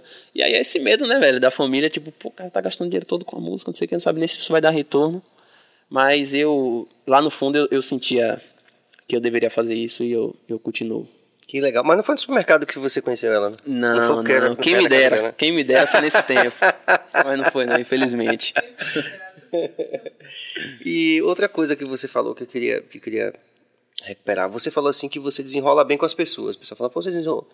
Esse, todo esse, esse caminho do deserto e trabalhar nessas coisas todas, né? Vendendo cachorro quente, vendendo coxinha, é, ajudou você a desenvolver essa competência com as pessoas? Porque você tem uma característica que é você é um cara leve, você conversa, você consegue se comunicar com facilidade. Não é Sim. todo mundo que consegue. Às vezes o cara é muito bom escrevendo e cantando, mas Verdade. às vezes o cara é mais fechado. Você tem mais uma, um, um, approach, vamos usar essa palavra aí. Isso. Quando a gente tava no carro vindo pra cá, né, eu, ela falou assim: já avisou a mãe e tal, já avisou a sua mãe que a gente tá indo. Eu falei, pô, não. Aí avisei, pô, mãe, tô indo pro podcast e tal. Ela, valeu, meu filho, arrase. É, eu sei que você fala bem. Todo mundo fala isso. De onde, é que, que, de onde é que vem esse falar bem, esse desenrolar com as pessoas, na sua opinião? Desde criança, velho. Eu não sei porque ninguém não minha foi família tipo a é assim. escola ou, ou, ou, esses trabalhos, ou algum desses trabalhos. Você já era assim? Eu já era assim, velho. Tipo, tanto que eu aprendi a ler, eu tinha quantos anos? Eu acho que eu tinha sete anos ou seis, eu aprendi a ler. E na minha formatura eu fui orador. Porque eu era a pessoa que sabia ler melhor, né, no meio da galera ali. E aí, tipo assim, eu sempre fui desse jeito, velho, desenrolado e tal. Tanto que em todas as fases que eu peguei na minha vida, eu sempre recebi cargo de estar tá falando. Na época que eu tava na igreja, tipo, ah, fala aí, não sei o quê. Na época que eu fazia isso, ah, fala aí por nós. Quando eu era da escola, a galera ficava, ah, deixa Murilo ser o líder da sala, essas coisas assim, porque sabia que eu ia, sem medo tal, conversar, porque comigo não tem isso, né? Se é para conversar, é pra conversar, né? Todo mundo é, é de igual para igual, não tem por que eu eu ter medo, só que também não estou julgando a pessoa que é mais retraída, né? Porque isso é, uma é coisa questão que às de vezes jeito, você tem né? ou não tem, é. É, característica. É, com certeza. Muito legal. E aí, mais interação, Cabas? Tá rolando um som aqui no meu fone? É, assim, baixinho, baixinho. Ah, tá. Gabriel Souza, Zenk, qual a sua opinião sobre o preconceito racista que aconteceu ontem em um colégio aqui em Salvador? Eu só vou saber responder essa pergunta porque você comentou comigo antes da gente começar, porque eu nem nem estava sabendo sobre o que aconteceu nessa situação aí do colégio, velho. Pô, o que eu acho, velho, é o que todo mundo acha, né, velho? Tipo, é triste. a gente, em pleno 2021, a galera pegar uma luta, uma causa de muitos anos e falar, vamos fazer uma brincadeira. O que machuca diversas pessoas, entendeu? Eu, por exemplo, não sou uma pessoa que vou me machucar se uma pessoa chegar para mim e falar, ah, você é preto. Eu sou preto, eu sou negão, velho. Eu amo minha cor, velho. Se eu pudesse escolher, tipo, ah, Murilo, você pode nascer branco ou preto aí agora. Eu vou querer nascer preto porque eu amo minha cor, velho. Tá ligado? Eu faria tudo que eu faço de novo e tô nem aí, velho. Entendeu? Então, tipo assim, só que eu entendo que existem pessoas que se afetam, que choram, que, que sofrem, mano, com um, um simples é, é, comentário racista. Ah, seu cabelo isso, ah, sua boca aquilo. Entendeu? Porque a galera hoje ela meio que diz que gosta, né, da estética do, do preto. Ah, boca bonita. Ah, cabelo cacheado, eu queria ter meu cabelo assim. Ah, eu vou me bronzear para eu ficar mais moreninho, né, como falam e tal. A galera quer, quer puxar essa estética, só que, velho, não é isso, não é para isso que a gente luta, né, mano? Eu não quero que ninguém seja parecido comigo, não, velho. Eu não quero que ninguém tente cachear cabelo, eu não quero que ninguém se bronzeie, eu não quero que ninguém faça preenchimento labial para ficar parecido comigo, não, mano, tá ligado? O que a gente quer é respeito, entendeu? Porque, tipo assim, muita gente pode falar, ah, é mimimi. Porque quando o preto tá falando sobre racismo, é sempre mimimi. Tá ligado? Teve uma ocasião que eu comentei com a galera que foi o que aconteceu no Big Brother. Que teve alguma, alguma coisa dentro do Big Brother que a galera teve que pagar por algum, algum erro deles. Aí a galera tinha que ficar vestido de Homem das Cavernas. E aí tinha, acho que é Rodolfo, né? É Rodolfo o nome do brother? Rodolfo, e ele é um cara branco, né, velho? Ele pegou e falou bem assim: Olha, meu cabelo tá parecendo com o de João. João era um, um cara negro de black. E o cabelo da fantasia do Homem das Cavernas é um cabelo sujo, é um cabelo todo quebrado. Resumindo, é um cabelo péssimo, né, velho? Então, tipo assim, como é que eu falo? Ah, meu cabelo é parecido com o de João. Aí quando o João se incomodou com aquilo, o João chorou, o João falou que sofreu racismo, a internet inteira veio pra cima do cara, tá ligado, mano? Falar que ele tava de mimimi, que ele tava problematizando a situação, que nada a ver, que isso, que aquilo. Inclusive, uma pessoa bastante importante, né, mano, pra, pra população do país, que influencia diversas pessoas, que foi o jogador Neymar, tá ligado? Postou dizendo que o cara tava de mimimi, sendo que ele deveria entender o porquê, do, porquê daquilo, entendeu? E aí o que aconteceu com essa história toda que eu vim falar é que quando o Thiago Leifert, o apresentador do Big Brother, foi até o programa dizer que a atitude de Rodolfo tinha sido errada, que tinha sido, que errou ali, que foi um preconceito, a galera mudou completamente o conceito. Ah, não, isso é verdade, não sei o que e tal. Ou seja, quando o apresentador branco falou que foi racismo, foi racismo. Mas quando o preto fala que ele sofreu racismo, não foi racismo. É, é ele está problematizando a situação. Então, tipo assim, é complicado, entendeu? Porque você espera das novas gerações é, coisas boas, né, velho? Tipo assim, diferente. Pô, por que eu vou ser igual meu pai, mano? Ah, eu sou branco, mas meu pai é racista. Por que eu tenho que ser igual meu pai, entendeu, velho? Eu tenho internet, eu tenho meios de, de conhecimento que eu posso entender na minha vida que o preconceito e o racismo é uma coisa que tem que ser deixada para trás e que não tem por que existir, entendeu? Não tem por que eu achar você diferente ou pior, ou menor do que eu só por conta da sua pele, entendeu? Só por conta do seu cabelo. Só que infelizmente essas coisas ainda acontecem, né? Como aconteceu hoje aí em uma cidade como a nossa, né? Que é, se não é a cidade mais negra do Brasil, é a segunda. Eu acho é, que é a primeira. É a, maior, é a maior cidade africana fora da África, Salvador. Tá ligado? Então, tipo assim, aqui... No mundo todo, fora da África. Todo, não é nem no Brasil. E aí, complicado. Com certeza. E Japinha fazendo coro também, obrigado pela interação mais uma vez. Vai estar aqui com a gente também. Zenk, quando vocês falam da luta, alguns dizem que é vitimismo. E é, como você lida com isso? Como eu falei, eu não me abalo por comentário de pessoas brancas. Não, não me abalo. Por que eu vou. Por quê? Por que isso? Porque eu, quando era pequeno, eu já cheguei a não gostar de mim. Entendeu? Eu acho que a maioria das pessoas pretas já passaram por esse processo na sua infância. Já cheguei a não gostar de mim, do meu cabelo, falar, ah, pô, porque meu cabelo é assim, entendeu? Pô, porque meu olho não é claro? Pô, porque minha pele isso, que minha pele aquilo? Mano, só pra um, um, Isso aqui é um desabafo que eu acho que eu nunca falei com ninguém, tá ligado, mano? Eu andava pela sombra na rua pra evitar o sol, pra eu não ficar mais retinto, mano. Tá ligado? Quando eu era moleque. Então, tipo assim, é uma coisa que eu falando aqui é muito pesada, mano, tá ligado? É muito pesado. Então, tipo assim, eu venci essa parada, tá ligado? Esse problema interno que eu tinha comigo mesmo em questão de aceitação. Porque eu vou ouvir um cara branco olhar para mim falar, ah, você tá sendo vitimista, um cara que nem entende o porquê da luta não entende de nada porque ele nunca vai passar por aquilo. Como eu falei, difícil, como eu falei uma vez a, a um pessoal, dificilmente o privilegiado assume que é privilegiado. O homem não quer assumir que ele é mais privilegiado que a mulher na sociedade. O branco não quer assumir que ele é mais privilegiado que o negro na sociedade, entendeu? Então, tipo assim, eu não me deixo abater por isso não, porque, tipo assim, pô, os caras querem mandar no mundo, pô. Eu vou lá, vou querer ligar porque você falou que eu tô sendo vitimista, porque é mimimi. Ah, mano, se quiser entender, entenda. Se não quiser, pouco papo. Você vai pro seu canto, eu vou pro meu, tá ligado? E o máximo de pessoas que eu puder levar essa mensagem para que, tipo assim, não se abata por mensagem de pessoas racistas, de, de desse, dessa galera aí, mano. Porque, tipo assim, somos lindos, velho. Tá ligado? Todo mundo tem sua beleza. Somos lindos. Você pode até se achar feio, você pode até achar que seu cabelo não é bonito, mas somos lindos, velho. Tá ligado? Somos lindos. Não é, não é, não é pouco que estão fazendo o que estão fazendo aí, né? Bronzeamento, estética aí, tentando mudar aí para ficar cada vez mais parecido com a gente, né, velho? Mas é isso, todo mundo quer parecer, mas ninguém quer ser, entendeu? Ninguém quer estar tá na pele e passar o que a gente passa no dia a dia. Mas é isso, velho. Tô nem aí pra essas faz parte, coisas, não. Faz parte de um processo bem complexo, né? É um processo. É. Eu tô falando isso aqui, você pode achar, ah, o cara já nasceu com essas ideias na cabeça. Não, mano, tá ligado? É um processo. E por isso que eu não julgo. Se a pessoa ainda, ah, eu ainda aliso meu cabelo, eu ainda não, não tenho coragem de fazer black, não julgo, mano. É um processo, a pessoa ainda tá ali aceitando o cabelo dela, entendeu? Se a pessoa, ah, eu não gosto de tomar muito sol porque eu não gosto de ficar de boa, mano, tá ligado? Cara, Beleza. eu te falar que eu conheço gente que nem seria, sei lá, encaixado nessa, nessa categoria, assim, gente de, de pele clara, Sim. mas que se bronzeia e que, e que tem medo de pegar sol, sabe? E que não é dermatologista, porque o dermatologista hoje fala assim: ah, o sol estraga a pele, independente da cor da pele, né? Mas não é isso não. Mas tem gente que, mesmo, tipo assim, não sendo tão. tendo a pele bem clara, mas mesmo assim, que se bronzeia. Não sendo retinto, no caso. Não sendo retinto. É tipo assim, mas que evita, cara. Você vê que. Porque existe uma associação, né? A paleta que foi colocada aqui. Exatamente. A paleta aqui que o, que o nosso grande. É, é, Leno Sacramento falou quando ele esteve aqui lançando esse livro aqui, né? Ele falou da, da coisa da paleta, então é, essa coisa da, da, gradação, né? Quer dizer, a pessoa quer quanto menos se afastar. Exato. É, quanto mais você, branco possível é, você parecer, vai ser lindo para você, vai é. ser massa, você vai ser mais aceito. Como estratégia de, de, de aceitação Exato. em vários pontos da sociedade. Quer dizer, é bem complexo. Exato. Pô, eu, eu, quero, velho, lhe agradecer mesmo, assim, pela sua coragem de, de, de dar um depoimento tão pessoal como esse que você acabou de dar, né?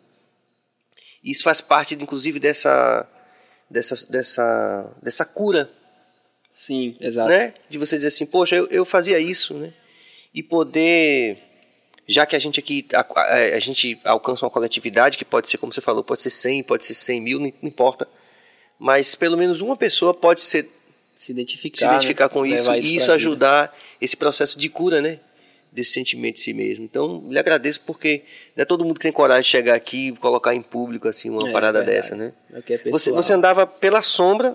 Exato. Eu evitava, tipo, porque normalmente as ruas sempre tem o lado que tá batendo sol e sim, tem o lado da sim. sombra, né? Eu sempre. Não é porque, tipo, ah, eu vou preferir a sombra porque eu não quero ficar. Não, era por causa justamente da cor mesmo, mano. Eu não queria ficar tomando muito não, sol, não. Tipo, não ficar debaixo do sol é. e não ficar mais retinho. Tipo, ficar muito tempo na praia, tá ligado? Sim. Não gostava, não, tá ligado? Tipo. Eu já cheguei a falar, tipo, ah, a pessoa quando ela é muito retinta, ela não é muito bonita não e tal, não sei o que mais lá e pá, tá ligado? Pô, quando a pessoa fica no, no sul do país, assim, em algum lugar que ela que a pele dela fica mais clara, ela fica até mais bonitinha e pá, não sei o que.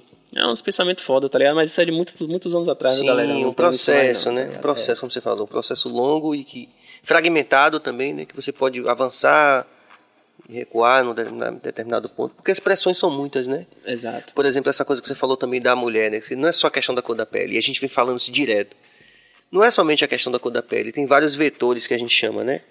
Vetores de desigualdade, que tem a questão do gênero, orientação sexual. Pô, pô velho, a gente vem falando isso muito tempo e aí é massa quando a gente começa a perceber que tem várias pessoas que estão ecoando e juntando com a gente numa bancada para falar sobre isso, né? Quer dizer, gênero também, cara. Quer dizer, quando, aí se for uma mulher negra, já são dois vetores que se fecham aí, se fecham aí, né? Exato. Porque a questão do gênero e a questão da cor da pele. E se ela tiver, se ela for LGBTQIA+, por exemplo, aí é um terceiro, né? Quer dizer, e é preciso é preciso a gente a gente é, se conscientizar e tentar conscientizar as pessoas, tentar se conscientizar, como você falou, né?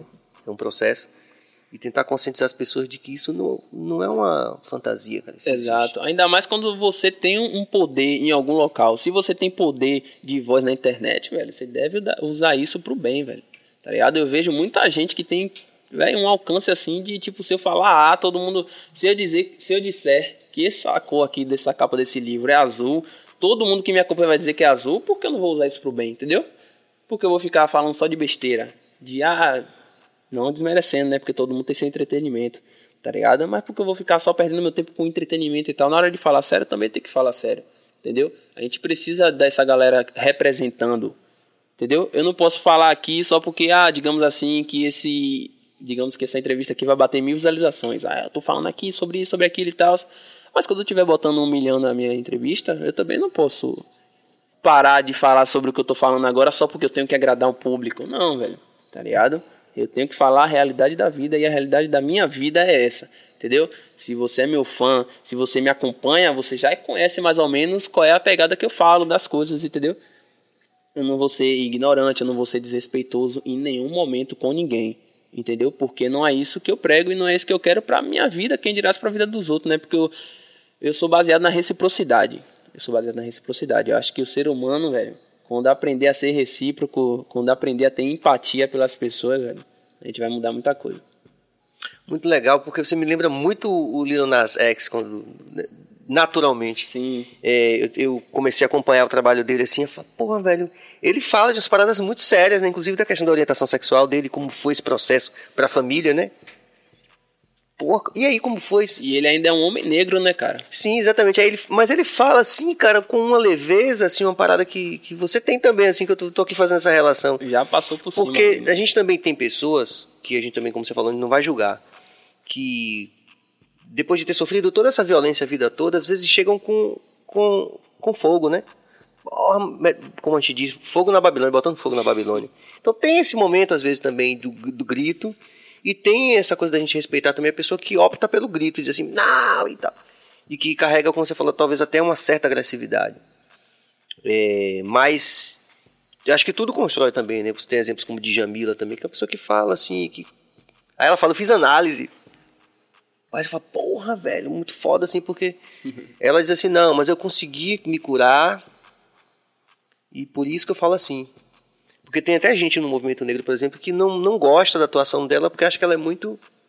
Que é isso que fala sem agredir. Que é o que, que você tem, que eu acho que é Exato. massa, assim. É porque a galera, tipo assim, nunca vai estar tá contente, né, mano? Tipo assim, o que você faz. Tipo assim, muitas pessoas podem olhar e falar, porra, muito importante o que Zen que tá falando agora, velho, que massa e tal. E tem gente que vai falar, pô, Zen que poderia ser mais assim, mais agressivo e tal. Tipo assim, tem, tem todos os tipos de público, tá ligado? Então, tipo assim, você... mano, se meu estilo de luta não agrada você, você com certeza vai achar alguém que vai agradar, tá ligado? Você vai achar alguém do seu naipe que é agressivo e tal, entendeu? Mas você não deve esperar isso de mim, entendeu? Com agressividade, porque eu não sou uma pessoa agressiva, tá ligado? Muito legal isso. Ouvir isso de um rapper é muito, de um trapper é muito, muito legal. E você já, já sofreu hate, hate por causa disso? Pô, graças a Deus nunca sofri hate não, velho. Nunca, tá ligado? Todo mundo que me segue, graças a Deus a galera tem um carinho muito, muito grande por mim, entendeu? Todos os feedbacks que eu recebo sempre é positivo. Só apareceu um abençoado uma vez na minha vida, né? Que eu não vou chamar ele de maldito, porque ninguém é maldito. Só apareceu um abençoado uma vez que tudo que eu postava, o cara vinha. Hum. Eu falei, pô, esse cara deve me amar, velho. Esse aqui deve me amar, porque tudo que eu postava, tipo, se eu postava bom dia, galera, tamo junto aí, não sei o que, mas ele respondia, que porra de bom dia, não sei o que. Aí eu falava, qual foi desse cara, meu cara, não tem o que fazer não, é, velho, pá. Se eu falava, tipo, e aí galera, hoje eu vou fazer isso e aquilo no meu cabelo e tal, cara, que cabelo feio, não sei o que, mas lá tudo, tudo. Ele tentava me atingir de diversas formas, entendeu? Só que eu nunca, nunca respondi ele não, nunca demorou não, mas eu você sempre consegue, lia. velho? Você, Agora tipo, você sabe, eu sempre li essas mensagens. você consegue ficar de boa ali? Sim, mas teve uma vez que eu falei até com ele ali, que com o Bill, né? O nome Jorge, é, Jorge Bill, professor Jorge Bill. Jorge Bill, que eu que eu acabei respondendo um comentário de um brother uma vez, velho. O cara me trollou, velho cara me trollou. Ele chegou, rolou uma, uma publicação em uma página, né, que foi uma prévia minha de uma música que eu soltei até na mixtape, acho que foi a música Jeans. E aí todo mundo comentando, tipo, pô, que música massa, cara brabo, não sei o que, conheci agora, não sei o que. E eu não respondi nenhuma dessas pessoas. Aí veio um abençoado, né, como eu falo, e comentou, tipo assim, pô, música feia, não sei o que mais lá e tal, falou mal. Eu aí fui, peguei A, porque eu acho que ele me comparou com alguém. Ele falou que minha música tava igual a de alguém. Sendo que logo eu que me esforço pra não parecer com ninguém. Aí eu fui, que nada, mano, não sei o que mais lá respondi e tal. Ele foi e respondeu embaixo. E é assim que se ganha a atenção do seu ídolo. O cara era meu fã, falou mal de mim só pra eu responder ele, porque ele sabia que ele ia me atingir, velho. Eu E falei- cabeça se manifestou acerca disso. Não, isso exatamente. É- é- essa tem sido a, A a, estratégica, a estratégia da, da, da parada da internet hoje. E, assim, Hoje- Esse tipo de pessoa vai sempre sobressair. Você vai receber um milhão de comentários bons e você não vai ligar, mas pro hate você vai dar É atenção. isso, velho. É, é foda, tá ligado, velho? É foda. O cara, cara mandou foi- essa mesmo? Ele foi certinho, velho. Mostrei a tela, eu falei, mo, o cara me trollou, velho. Mostrei ela o celular, eu falei, o cara me trollou, velho. Ele falou mal de mim só pra eu responder ele. Ele falou, é assim que se ganha atenção Ele do seu deu uma lição, E, ele deu uma lição. Me deu uma lição mesmo, mano. Pra eu aprender que não é assim, entendeu, velho? Porque às vezes as pessoas quer, querem só um, um segundo da sua atenção, velho. Exatamente. E ganhou, né? E ganha, né? É, e ganha com muita gente. Ganha com muita gente. É isso. Esse cara isso aí, foi isso aí. Inclusive tem sido a tônica da internet, né? No- na verdade, da internet em si. Essa questão da polêmica. A gente não sabe hoje o que é. Até o que é, o que é negócio hoje, a pessoa fazer essa polêmica realmente para gerar. Eu penso muito sobre isso. É, quanto, até, até que ponto vai o que é realmente. O cara pensa desse jeito, ou mesmo ele está fazendo. Porque vai Porque monetizar. sabe justamente, pra, a notícia ruim vai, vai girar. E É. aquilo vai gerar dinheiro. Sabe? Hoje está muito nesse, nesse sentido. Isso aí é verdade, isso é verdade. É um certo cinismo, né? Tipo assim. É, eu não falando- interessa se o cara ele pensa realmente aquilo ou não. Isso. Ele usa aquilo como estratégia pra É vender. isso, exatamente. Coisa que você. Não é possível que esse cara tá falando isso, sabe? Ele não é aquilo, mas ele, ele sabe até onde, onde vai chegar, sabe? Às vezes não é- ele não tá pensando aquilo, ele não é aquilo. Ele não é o que ele tá falando. Mas a, a estratégia é outra, sabe? Ele quer atingir, ele tá pensando no que aquilo vai gerar para ele. Quer saber a treta? É, não, e, e o que aquilo vai gerar para ele, sabe? Mesmo ele não sendo, ele, vai- ele sabe tudo que ele vai pagar, e- mas ele sabe tudo que ele vai ganhar. Então, hoje tem esse É lado. bizarro isso aí, viu, velho? Galera hoje tá Fala aí, nesse velho. naipe aí, velho. Tá ligado? Infelizmente, né, mano? Você não consegue chamar atenção com seu talento, velho. Você não consegue chamar atenção com as coisas boas. Você tem que ser ruim de alguma forma pra galera prestar atenção em você. Obviamente não são todos, né? Tem pessoas que se destacam, graças a Deus, aí pelo talento, né? A galera olha assim e fala, pô, que são massa e tal. Mas a maioria, velho, começa assim na treta. Quantos, quantos artistas a gente conhece, né, velho? Que teve uma ascensão maior na sua carreira depois que tretou com alguém que teve algum problema, principalmente na, no meio do rap, né? Que é o meio que eu convivo. E quer dizer, então o cara tem que ficar nu, tipo assim. Você acha que você, você acha que você em algum momento você usaria uma estratégia dessa assim, que você no seu íntimo você não, não, não gostaria de fazer, mas de repente isso aqui vai fazer o pessoal olhar pro meu talento? Você, você acha Eu já pensei nisso, só que eu nunca botei em prática. Porque, tipo, sei o lá. que, que você pensou? Tipo assim, sei lá, velho. Tipo assim, não em procurar proble- problema com alguém. Tipo, ah, vou ficar falando mal de algum artista pra, até ele me notar pra a parada dar certo, tá ligado? Tipo, eu nunca fiz, nunca pensei nisso. Entendeu? Mas já pensei, tipo assim, pô, velho, tem que fazer alguma coisa que chame atenção. E o que chama atenção hoje em dia é essas coisas aí, né? Fofoquinha, pá, um probleminha, tá ligado? Mas também tem que tomar cuidado com o que você faz, né? Porque as coisas. Ninguém esquece, né, mano? Entendeu? Como é que eu vou começar minha carreira? Como é que- que meu primeiro que- contato com o público vai ser problema e a galera depois vai esquecer? Não vai, mano. Você acha que que rolou com Carol Conká assim ajudou ela? Parece que os números Nada, mano. aumentaram. Os números dela aumentaram? Parece que sim. Eu recebi essa informação aqui de Bill. quando ela saiu, foi uma bomba. Ela perdeu a carreira dela. Mas quando ela voltou, depois de tempo, quando ela começou a reconhecer que ela viu o que ela fez, ela reconheceu o que ela fez. Ela tinha um papel ali e ela não cumpriu esse papel. E aí depois que ela é assim viu o que ela fez, se aceitou, se perdoou, aí ela voltou, mas aos poucos ainda continua sendo julgada, apedrejada. Tem pessoas que não vão mudar em relação a isso, vão sempre achar que ela é a Carol Conká do Big Brother Brasil. Sim. Por exemplo, o rapaz do vôlei mesmo disse que ele. Como foi, Bill? Ele tinha. Ele tinha 200 mil seguidores, passou para 2 milhões. E sete times de vôlei Mas foi ao redor o que do mundo discriminou. querem um cara. É, o que discriminou. O que discriminou? O que discriminou passou de 200. É, foi o seguinte, é, a- a- o super-homem estava morto, né? Aí fizeram um filho do super-homem bissexual. E aí ele fez um comentário, aonde vamos parar? É, no- na foto do filho do super-homem beijando outro cara. E aí ele foi de- demitido do time de vôlei e tal, que é do Minas Tênis Clube e tal, porque os patrocinadores queriam que demitisse. Quando ele foi demitido, ele passou de 200 mil seguidores para 2 milhões e 7 times ao redor do mundo querem ele agora para jogar no, no, no time, né? Ou seja, 200, 2 milhões de pessoas concordam com o que ele estava falando, Exato, tal, exato. tal, tal, né? Não é louco isso, cara? É. É. O que, que você pensou em fazer? Que você não fez? Pô, eu nem lembro, velho, mas não foi nada radical, não. Eu não lembro assim, mas não foi nada radical, não, porque não seria meu estilo, entendeu? Eu estaria forçando, velho. Eu não gosto de forçar uma coisa que eu não sou, velho. Não gosto, entendeu? Então eu peguei e falei, ó, velho, deixa essa ideia pra lá. Se for pra vencer, que seja na minha música mesmo, que a galera fale, pô, esse cara é barril na música e pá, e que, minha... que eu seja conhecido pela música e não por causa de algum problema com alguém. É, que não quer dizer também que se você não adotar polêmica, que não vai dar certo. né? Exato. Pode ser um caminho mais longo. Sim, Né? sim, sim. Mas aí essas coisas acontecem do nada, né? Às vezes, sei lá. Vai que algum artista fala mal de mim aí. Fala mal de mim aí, Matui. Você curte, Matuê? Curto, curto. Mas aí se ele falar mal de mim, eu vou fingir que não curto, né? É isso aí, rapaziada. Nós estamos aqui ao vivo, aqui no Bahia Cast. Aí você sabe que você pode se inscrever no canal, você pode ativar o sino. E se tiver uma polêmica, você vai fazer isso pra caralho. então você pode compartilhar e você pode também dar like e pode interagir também. O que tá rolando muito hoje, né, Cabas? Muito. Vamos lá, vamos dar uma atenção, rapaziada, que a gente está interagindo. Lupécio Chestes, sempre presente aqui. Muito obrigado por tudo. Zenki, Jovem Dex ou J.A.? Caralho, que tava falando de, de polêmica É, agora. É, tipo, é, tipo, tem que acrescentar aquilo. E a morte não é opção. Faltou isso pra não me deixar sem saída, não foi, mano? A morte não é opção, ou um ou outro. ah, mano. Eu não tenho escolha não, velho, tá ligado? Mas o cara que eu tenho proximidade, que é meu parceiro, é de A, né, mano, tá ligado? Que eu convivo, que eu sei da colega, que eu conheço, é ele. Tipo, o Jovem Dex, eu nunca me encontrei com ele de trocar uma ideia, entendeu? Então eu não sei quem é ele, a forma que ele me trataria, entendeu? Eu não, não conheço ele, entendeu? Então até então eu posso falar pelo que eu conheço do meu amigo, tá ligado? Eu vou de A. Aí, J.A., 1 a 0 Chupa, Jovem Dex.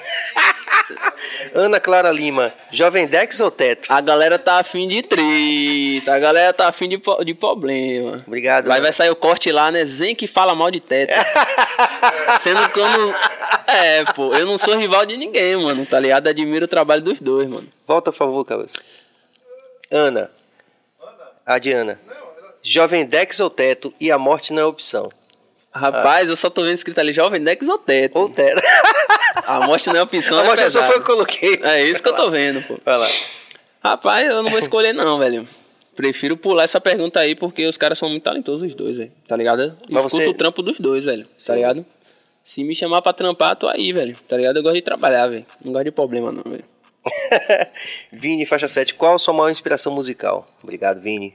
Minha maior inspiração musical hoje é a minha vivência. Hoje é a minha vivência. Já teve época que foi o trio, né? Rashid, MC e Projota, que foi bem nessa época que eu comecei a fazer música.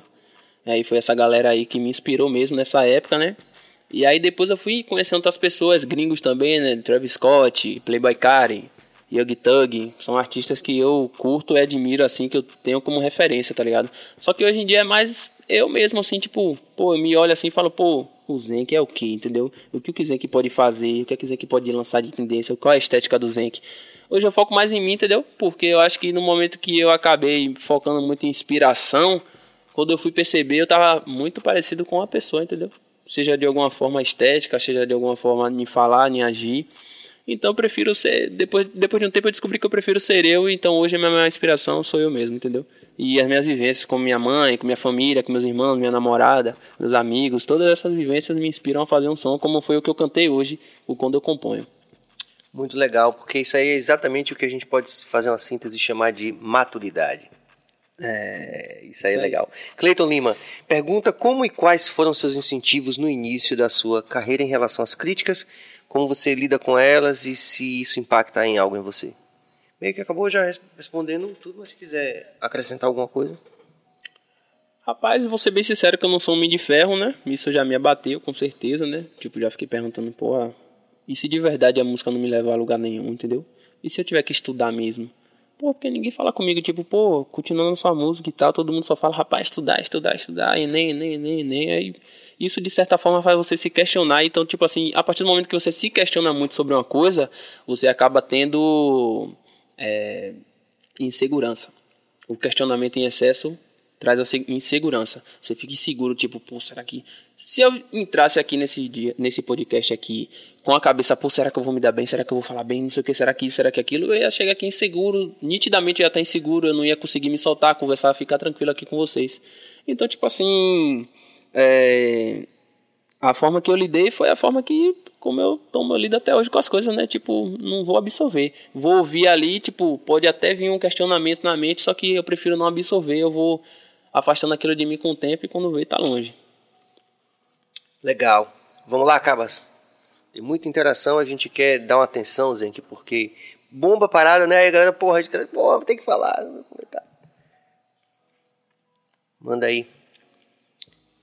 Então, rapaziada, os monstros, os monstros, são muitos monstros. em uma das letras você disse que é rico desde os 20. Isso é verdade? Com certeza, meu brother. Eu sou rico de saúde. Muita saúde eu tenho, tá ligado? Então, tipo assim, essa pergunta aí envolve a questão do trap, tá ligado? Porque, tipo assim, como eu falei, né? O rap você fala as coisas que você vê, tá ligado? E no trap você fala algumas coisas que você vive e que você almeja viver. Entendeu? Eu posso chegar na minha música e falar que eu tenho um iate, mas eu não tenho iate nenhum, mano, tá ligado? Eu posso falar que eu tenho um Camaro, mas eu ando de Uber, tá ligado? Assim como qualquer outra pessoa, tá ligado? Ainda não tenho o Camaro, ainda não tenho iate. Essa, essa é a ideia, entendeu? Então, tipo assim, eu posso falar aqui que eu sou rico, tá ligado, mano? Só que, tipo assim, eu sou rico de saúde, de bênçãos, tá ligado? De oportunidades na minha vida, tá ligado? E se um dia eu for rico financeiramente, aí eu vou estar falando realmente o que eu estou vivendo. Só que no momento eu estou falando o que eu almejo viver. Legal, muito bom. Vamos lá, Cabas. Mais interação. O Fly vai sair? O Fly? Como assim o Fly? Pô, meu mano, cara. Não sei. O Fly vai sair, não sei se ele disse. o que é isso. Não, o nome dela não é Fly. O, mas ele vai consertar daqui a pouco. O Vitor Carvalho. E aí, Zenquinho? Conta pra galera como surgiu a Phantom Mob. Assessor brabo aí, o Vitor Carvalho aí, viu? Salve, Big. Tamo junto, meu pitch. Inclusive, um grande salve, né, pra Phantom Mob. Esqueci de falar hoje, né, velho? Que é minha mob. Sou eu, J.A., Big Carter, é, Mancha, Daka, Jovem Black, Black no Videomaker, né? E o grande Big aí, né? Grande Big em português e inglês. O professor de português está ali. Se eu falar qualquer coisa errada, ele me corrige. É... Como surgiu a Phantom Mob foi na música Mabi. A gente fez uma música, né? Tipo, eu tive um contato com o Carter na minha, no meu primeiro lançamento. Quando eu lancei meu primeiro som solo. Na, ó, naquela época lá ele comentou. Mano, que som massa, não sei o que, no Facebook, que som massa e tal. Aí marcou Jailton Brandão. Jailton, velho, escute essa música aqui, tá massa, não sei o que mais lá e tal. Ele, beleza, vou escutar. E eu vendo aquilo ali, eu falei, porra, já tô ganhando fã, velho, porra e tal. Porque foi meu primeiro contato, assim, com, com questão de fã, né? Porque já tinha a galera ali que gostava da música, mas era sempre amigos e pessoas da escola e tal, com a, o negócio do grupo. E aí, quando eu vi isso, eu falei, porra, tô ganhando fã e tal. E aí eu falei, pô, vou entrar no perfil da galera, que aí eu já entro no perfil, sigo também e tal, pra atrair essa galera, tá ligado? Eu peguei, pedi a amizade dos caras também no Facebook, né? E aí depois disso, sumiram da minha vida, nunca mais comentaram nada. Eu falei, pô, beleza, será que os caras gostou ou não do meu som? Tá ligado? E aí, depois de muitos anos, tipo de 2018 para. Dois... Não, 2018 não. Qual foi? 2018, 2020. Foi 2020 que saiu uma Bia? Acho que foi 2020. Ou foi 2019, eu não tô lembrado agora. Mas depois de um certo tempo, eu soltei outra música e Carter comentou de novo. Uma música chamada Cash. Ele comentou, brabo, não sei o que mais lá. Eu peguei e falei, pô, agora eu vou chamar esse cara pra um som porque eu gosto da música dele, velho. Aí chamei ele pra um som, falei, pô, vamos fazer uma música. Ele, bora, pá, animou, não sei o que. Foi uma conexão. A gente acabou se conectando muito rápido e fez uma música. Ah, vamos fazer isso aqui. Eu peguei e falei, pô, mano, vamos botar J.A. também aí na música e tal. J.A. nessa época ele tava ainda na questão da batalha, ele tava em São Paulo. Ele não tinha essa proporção que ele tem hoje, tá ligado? Uhum. E aí, falando de números no caso. E aí, beleza, pô, quando ele voltar de São Paulo, a gente faz a, faz a música, pô, de, é de boa, não sei o que mais e tal. Eu falei, suave, mano, beleza. Aí nós marcou e foi pra Mancha.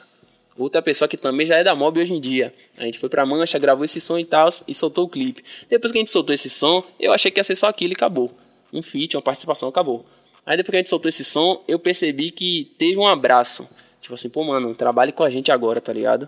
Tipo assim, tanto que quando eu, eu- a gente foi gravar Guitar Hero, eu ainda fui pagar a DACA. Eu falei, pô, mano, eu só tenho 50 reais, tá ligado? Eu não tenho o valor completo aí não, DACA, pá. Aí, aí os caras, não, não, fique de boa e tal, você trabalha com a gente agora, mano, você é maluco e tal. Eu peguei e falei, porra, ninguém nunca tinha feito isso por mim na música, tá ligado? E aí acabou que nós gravou essa música e é o nosso maior hit, né? Tipo, vai bater 10 milhões agora aí, tá ligado? E aí depois que a gente soltou essa segunda música aí foi que a galera enlouqueceu. Faz uma mob, faz uma mob, vocês três dá certo junto e tal. E aí foi aí que surgiu a Phantom Mob. O grupo, que era o grupo para fazer o clipe, mudou só de nome e virou Phantom Mob. Hum. E aí hoje em dia estamos aí, né? Soltando música e tal. Quem escolheu o nome? Velho, a história desse nome também é muito engraçada, velho. Porque, tipo assim, a gente tava. Que nome botar, velho? Porque escolher nome artístico é difícil, velho. É muito difícil. Então, tipo, a gente ficou, pô, que nome a gente vai botar? Aí a gente não tinha nome, só tava escrito mob no grupo mesmo, tá ligado? Mob, pá, pá, pá, de boa. Aí todo mundo, ah, bota não sei o que mob, não sei o que mob. Eu nem lembro agora os nomes, mas eram uns nomes bem engraçados. Até que um dia, Carter postou um- uma caixinha de pergunta no Instagram. E aí manda pergunta, sei que, a galera perguntou qual é o nome da mob. Aí Carter foi e falou que essa mob não existe não, velho. É uma mob fantasma, nem existe. Caramba. Tá ligado? Aí nós pegou e falou bem assim, porra, mob fantasma. Pô, legal, mob fantasma. Aí a gente pegou e botou Phantom, que é fantasma em inglês. Aí ficou Phantom Bibi Mob. está aqui para Tá- confirmar isso é, mesmo. Procede, professor. Procede, Phantom. E já foi. Carter, você não está mal no seu inglês, meu irmão. Tá certinho. Muito legal. E é interessante como rola os nomes também, né? Cada parada assim que. Quer dizer. É, eu lembro que Nat Roots também foi um. eles precisavam mudar o nome, e aí um fã. Pô, por que não coloca Nat Roots? Foi mesmo, velho? É. Caralho. Mas tem uns. um- como você falou, que é difícil e às vezes rola umas paradas assim que. a gente- Do nada, Do velho. nada, é. Que pega mesmo, né? Pô, e Mob é legal pra caramba mesmo, velho. Soa muito bem. Vamos a mais interações, Cabas. Estúdio Terror da Leste. Como foi a sua sensação de bater o primeiro milhão e fala sobre a sua rede de apoio na música, amigos e produtores? Esse Estúdio Terror da Leste aí é, é o grande DACA. Velho Daca. É o DACA. É, qual foi minha sensação sobre o que mesmo? Bateu o primeiro milhão. Bateu o primeiro milhão. Eu não sei nem explicar, velho, tá ligado? E ainda foi em um mês. Porque eu não esperava. A música que eu esperava que ia bater um milhão não bateu, que foi Mabi. A primeira música que a gente soltou. Falei, pô, essa música vai bater um milhão, vai tá diferente. Eu nunca vi ninguém fazendo um som assim e tal. Aqui na Bahia, pá, não sei o que vai dar certo. E aí a música acabou que ela bateu. Quanto, meu Deus? Acho que ela bateu 50 mil em três semanas. Aí eu falei, poxa, velho, eu pensando que ia bater um milhão, música só com 50 mil e tal. Aí meio que me deu uma desanimada. Eu falei, pô, então deixa lá essa zorra. Aí quando nós fez Guitar Hero, a galera falou, velho, vai bater um milhão, vai bater um milhão. Eu falei o quê? Já experiente, falei, prefiro não me empolgar. O Vou, deserto, ao deserto. vou ficar na minha. Mano, foi incrível porque eu ainda trabalhava na coxinha nessa época. E aí eu trabalhava na, na parte do delivery, né? E aí eu de vez em quando dava uma, uma saída do trabalho pra entrar no YouTube, né? E aí eu falei, pô, vou ver quanta visualização tá no, no videoclipe. Aí tinha 8 mil, velho. Em um, em um dia, 23, di- 23 horas, na verdade. Não tinha completado 24 horas ainda. E aí, de repente, eu não sabia que existia esse lance do YouTube travar a visualização. Não sabia, porque meu canal não estava acostumado a receber tanta visualização quanto recebeu. Aí tava em 8 mil. Falei, pô, 8 mil só, velho. Falei o que que essa música não ia bater, velho. Foi questão de eu ir no banheiro, voltar, o YouTube descongelou, aí foi pra 30 mil. 23 horas, 30 mil. Eu falei, meu Deus. Aí veio, pá, em um dia, 100 mil. Aí veio, ó, por dia, 50 mil, 50 mil, 50 mil visualização. Resumindo, chegou em um mês, a música bateu um milhão. Eu fiquei em êxtase, né, velho? Tipo assim, caralho, velho, que é isso, tá ligado? Um milhão de visualização na música, não sei o que mais lá e tal. Gente que eu nunca, passando no ônibus, e aí, Zé, que não sei o que mais lá. Eu, porra, qual foi, mano? Tá ligado? Hoje, praticamente, se tem uma pessoa na boca do rio, assim, que desconhece do meu som, é muito difícil, velho. Acho que a pessoa pode até fingir que não conhece meu som, tá ligado? Não é nem questão de estar se achando, nem nada de, de ego, Mas não. é porque já alcançou mesmo. É porque eu, eu tenho certeza, até pelos olhares que a galera tem comigo, eu percebo que a galera conhece o meu som.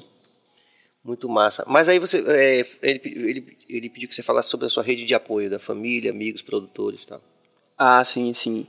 Minha rede de apoio de família, eu já falei, né? Que foi com minha mãe e tal. Ela foi o meu familiar que mais me apoiou. Inclusive, o meu primeiro clipe foi ela que me deu dinheiro.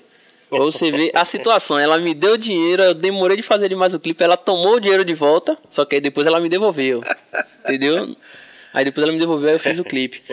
Minha mãe, minha rede de amigos 100% me apoiou, velho. Tá ligado? Eu tenho quatro amigos, Jardim, eu tenho três amigos, Jardim, Vinícius e Cleiton.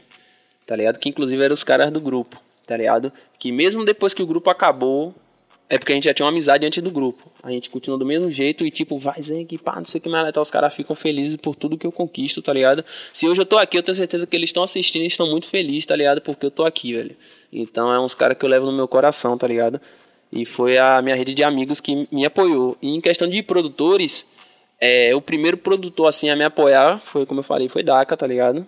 Ele, não, tá de boa, mano, tá, tá ligado? Tipo, não tinha esse negócio de, ah, velho, não, não conheço você, não, paga aí, eu quero que você me dê meu dinheiro. Não teve essa parada. Por mais que ele não esteja, não estivesse abonado de dinheiro, não estivesse com a conta cheia e tal, ele mesmo assim, na dificuldade ali no deserto, tá ligado? Ele me apoiou, tá ligado? Junto com os pivetes, tá ligado? Aí depois veio Mancha, tá ligado? E aí hoje em dia a gente tem essa, essa parada toda que é a Phantom Mob, né, mano? Muito legal, né?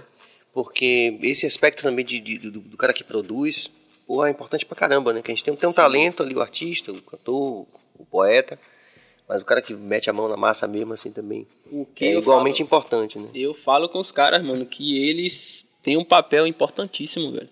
Importantíssimo, tá ligado? A galera ouve o som e, tipo, sempre a galera, tipo, é, dá o crédito todo ao artista, tá ligado? Mas se o som tá batendo massa no seu ouvido é porque tem uma mão ali por trás, tá ligado? É muito importante.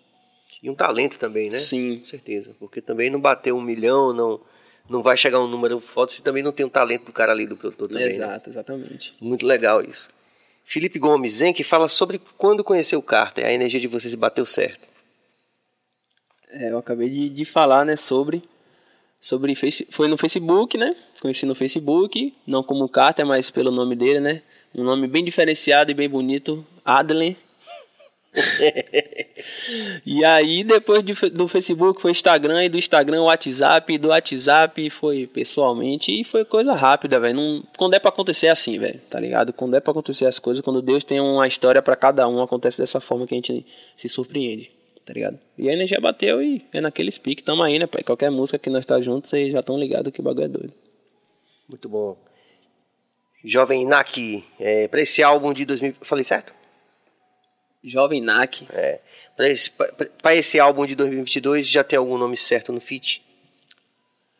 nome certo no feat, eu não sei se essa vai entrar no álbum, mas eu tenho uma música com o Don Like. Eu não tinha falado isso pra ninguém. Novidade aqui de primeira mão, tá ligado? Muito bom. É. Isso aqui você só encontra no BaiaCast, pai. Esquece. Você não vai encontrar outro podcast. Ah, Muito bom. Bom de jogo esse menino, sabe bater bola. Vamos que vamos. E é E isso, tá ligado? Só, velho, porque como eu falei, eu ainda não estruturei a ideia do álbum, entendeu? Só que é, eu tenho essa música que eu quero, eu quero colocar ela em um projeto grande, não quero só soltar ela, entendeu? Quero colocar ela em um projeto que vai ser grande assim como eu pretendo fazer o meu álbum. Beleza. Jesus, Jesus, você tem vontade de fazer som com algum artista gringo? Ah, com certeza, né, pai? Com certeza. Tá ligado? Atualmente aqui eu faria feat, tipo assim, muito com, com Lil TJ, com Playboy Cardi, Lil Uzi, Vert e Travis Scott. Muito. Legal. Já tem essa coisa de artistas brasileiros fazendo feat com. Tem, cara, pra você ter noção. Como eu já sabia, já, já tinha fé nisso aí, pai. Tipo, tem uma música do Matuê, tá ligado? Que é com Rich the Kid. É um rapper gringo, tá ligado? Já tem, velho. Tá é crescendo aí. legal, né? Um precedente bom, porque aí vai rolar outros, com certeza. É. VG no beat. Você é foda, irmão. Só gratidão trampar com você. Tamo junto, VG. Um salve, mano. Tamo junto. É o pivete aí do, do beatmaker. É, é do, do beat de Arrasta Pra Cima. É um grande Sim. hit também da, da Phantom Mob aí, que foi produzido pelo Pivetão aí. Foi brabo. Tamo junto, mano. Massa. Essa eu vi também hoje no corre do carro. Diego Bessa, muito bacana esse podcast. Aliás, todos têm sido excelentes. E Serginho cada vez melhor em deixar o convidado à vontade para falar. Muito obrigado, Diego. Valeu. E essa interação é sempre muito importante que a gente é, vai aprendendo, né? Como você falou, é o caminho do deserto, né? É. Não é só. Tem dia também que eu digo, Bill, vai se fuder, Bill. Aí ele manda ele fuder também. E Carlos, ah, acaba. Mas aí, aí, como você falou, mas tem o quê? Tem um pertencimento, uma amizade muitos anos e tal. E eu tô aprendendo muito com os caras aqui. Obrigado, Diego. Ian Ferreira, salve. Já participou de Batalha de Rima? Já sim, velho, já participei de batalha de rima, só que eu não coloquei isso pra frente por conta da vergonha, sendo que é uma coisa que eu nunca tive na minha vida. A primeira vez que eu tive vergonha de fazer alguma coisa foi batalhar, velho. Eu falei, pô, e se eu começar a falar besteira, se eu me embolar, não sei o que e tal. Aí eu falei, ó, velho, deixa pra lá isso e tal. E- Mas todas as vezes que eu entrei em uma batalha eu fui bem, velho. Pelo menos da primeira fase eu passava. E, e- e também é legal acho que falar para todo mundo, que não é todo mundo que é do segmento que conhece, né? Também eu aprendi aqui com os meninos isso, que é uma preparação específica, né? É uma competência específica. Tem gente que é bom de batalha Ah, mano, isso aí e, é, velho. e- e- e tem gente que, e que de repente também não é tão bom, mas que foca também o talento em, no que se faz, né? Exatamente. Estúdio, gravação, produção. Exatamente. Tem gente que é brabo em composição, em estar no estúdio, na performance dele, mas em questão de freestyle, batalha, o cara não é tão bom não. Vai chegar outro cara ali que talvez... e Assim como existe pessoas que é muito boa na batalha, mas não tão boa musicalmente, entendeu, velho? Sim, Acho que cada um certeza. tem seu segmento aí, né, como você falou. E tipo, é uma parada tão específica que também. Se o cara, não, como você falou, se o cara não tem muita competência, o cara não vai insistir, porque tem uns bravos também que. Dá medo, mano. Ó, ó, inclusive, na- teve uma batalha que eu passei da primeira fase. Eu passei da primeira fase, eu falei, pô, foi o dia que eu mais me empolguei, né? Eu falei, pô, eu agora eu posso, pai, sou barril, passei da fase. Daqui a pouco batalhou um tal de um menino chamado J.A., que eu nem trocava ideia com ele nessa época ainda. Eu falei, eu não quero batalha com esse cara não, mano. Que eu saia logo. Eu acho que esse medo de eu sair logo que fez eu sair mesmo. Eu saí na, na segunda rodada, mano. Eu saí pro, pro Pivete lá antes de eu batalhar com ele. Porque eu falei, pô, esse pet é muito barril. Acho que se eu batalhar com ele eu vou passar vergonha. E tem muita gente aqui, tá ligado? Aí eu comecei a ficar com aquele medo, aquela vergonha. Aí eu peguei, pulei, fui logo fora. Perdi. Carlos Daniel de Jesus dos Santos, Zen que é o cara. Tamo junto. Rap BA, como foi a sensação de se inspirar no Pablo Vittar em Dama da Noite? É o recorte, o recorte é eu esse, quero hein? saber quem foi que fez isso aí, velho, tá ligado? Ou foi Qual ou é foi? fã, ou esse canal aí é de fã, ou esse canal é de algum brother que Peraí, tá isso aí- sacaneando, isso velho. não existiu. Não existiu, velho. É o que? O Não cara é parecido com você, é isso? Não, cara, é porque Tem qual é a situação de Dama da Noite? E eu faço um. Eu não sei se a palavra é, tá certa, melisma. Acho que foi melisma mesmo. Só que nessa música eu explorei outros lados da minha voz.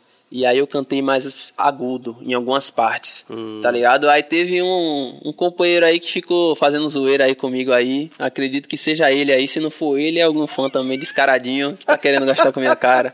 Logo hoje, pô, a galera não perdoa, né, velho? nunca. Vamos lá. Vamos lá. Pô, mas seria um feat, você acha que seria um feat interessante? Com certeza, sem dúvida alguma. Pablo Vittar me chama pra um som, pô. Tá ligado? Sim. Pablo Vittar, Glória Groove são artistas que eu, eu viajo, eu pago pau, tá ligado? Os caras é brabo. E, e, por exemplo, se a, a travestis que teve aqui tipo, tipo, seria um feat interessante, o que você acha? É aqui da cidade? É Daqui. porque eu não conheço o trabalho, Sim, entendeu? sim. Não conheço. Eu falo assim do, da Tertuliana, Glória Groove da galera porque eu conheço. Ela tem aquele clássico Murro, Murro na Costela do Viado. Ah! Que ela cantou. Ela é, é- ela é brother da Pablo. Assim, Massa, da hora. Sister, no caso, né? Da hora. enfim, não sei. Eu falei pra ela, tô aprendendo ainda, então se eu falei alguma coisa aqui, É, me perdoa, perdoe. por favor. Mas tô aprendendo e com muito respeito, querendo aprender mais ainda. Não só eu Isso é como bom. Cabas aqui, a galera falou. Mas eles são muito coligados, elas são muito coligadas as duas, né? Então, assim, ela já cantou no carnaval com, com a Pablo e tal. E gravou também. E tá aqui na cena também, ela teve aqui. Depois você dá um saque no. Pronto, da hora, da hora. De repente seria um feat interessante. Interessante mesmo. Ah, grande Latro, na sua opinião, qual o principal obstáculo em fazer trap, boom bap, o rap em, em geral em Salvador? O obstáculo Principal. principal é a nossa cena que nós mesmos construímos, mano, tá ligado? Eu percebo que aqui na cidade, aqui no estado da Bahia, a galera quer ser único. Algumas pessoas querem ser únicas. Tipo, eu tô aqui, eu vou ficar aqui sozinho o máximo que eu puder, entendeu? Eu não puxo outras pessoas, tá ligado? É o que não é o que é o que não acontece tipo na gringa, tá ligado? A galera fica, ah, mas lá nos Estados Unidos tem um bocado de negão rico, não sei quem, pá, não sei quem, mas os caras, mano, quando sobe, mano, os caras leva muita gente, velho, tá ligado? Leva muita gente. Então, tipo assim, hoje a cena que a gente tem mais próxima disso é a cena do Rio de Janeiro. Tanto que é a cena que tá mais forte hoje no Brasil, tá ligado? É a cena do Rio de Janeiro. Tanto que tem muito artista aí que, se a gente falar o nome aqui, um bocado de gente conhece.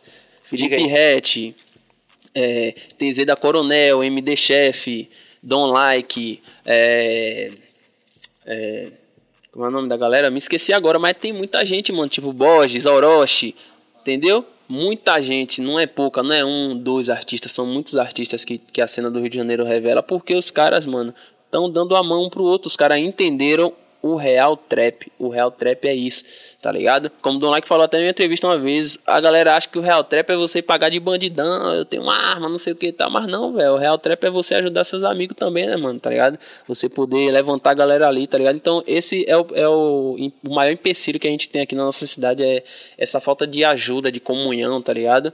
Mas espera chegar minha vez aí, quando eu estiver lá onde eu quero estar, essa, isso vai mudar aqui na, na cidade. Inclusive, Sérgio, por isso que eu tava comentando com você de Marcel, né? Que tá lá no Rio de Janeiro e Sim, tal, sim. que tem muito contato. Dá uma olhada aqui pra Salvador, Marcel. Tem uma Marcel- galera aqui. Só para contextualizar, Marcel é produtor, ele já teve aqui também, aqui no BaiaCast, ele é produtor, é, foi diretor durante muitos anos de, da Luci Alves também, é um cara super competente, aquele diretor que grava, grava agora isso aqui e tal, o cara que tem uma competência hora demais. né, estudou música e tal. E artista também, tem um trabalho autoral, e ele, ele tá sempre, já está aqui em Salvador interagindo com várias pessoas que fazem é, uma música próxima do segmento de vocês. E por isso que Bill tá fazendo essa, essa ponte, né? Você falou por isso, né? Que é um cara assim que, que, que, que consegue fazer exatamente isso, unir talentos assim e fazer a coisa. Isso é muito importante, mano, porque, tipo assim, a gente não perde em nada fazendo isso. Eu, eu acho que a galera acha que vai perder fama, vai perder fã pro outro, mas não, mano, você não vai perder, não, velho. Se você é foda, você vai continuar sendo o cara foda que seu fã acha que você é, velho. Não é porque eu vou entrar na cena que a sua fama vai acabar. Não, mano, me ajude também, tá ligado? Que eu ajudo você quando você precisar de mim, porque a vida é uma gangorra, né, velho? Uma hora você tá aqui, outra hora você tá embaixo, e às vezes você pode precisar, né, mano? Tá ligado? E é nesse momento que você vê o que você construiu tá ligado? Porque não é só ser famoso, pegar dinheiro, gastar com, com droga, com mulher, com o que for, tá ligado? É o que você constrói enquanto você tá aqui, entendeu? O que você pode fazer de bem. Porque quando você estiver aqui, mano, as pessoas vão fazer questão de levantar você de novo, mano, tá ligado? Porque tem artista aí que tem 10 anos, velho, de carreira aí que não sai do auge, velho, tá ligado? É a mesma pessoa sempre, todo mundo sempre tá falando da mesma pessoa e tal, não muda por quê, mano? O cara construiu uma base muito sólida e se ele qualquer momento der qualquer deslize a ponto de ele cair um pouco da- do que ele é, a galera vai fazer questão de botar ele pra cima de volta, tá ligado? Mas se você faz questão de ser só você, quando você cair, ninguém vai querer ajudar você, né? Que a galera vai ficar, eu vou te ajudar, você nunca fez nada por mim, tá ligado? Sem dúvida. Muito legal. É, Teve interação que eu perdi, Cabas.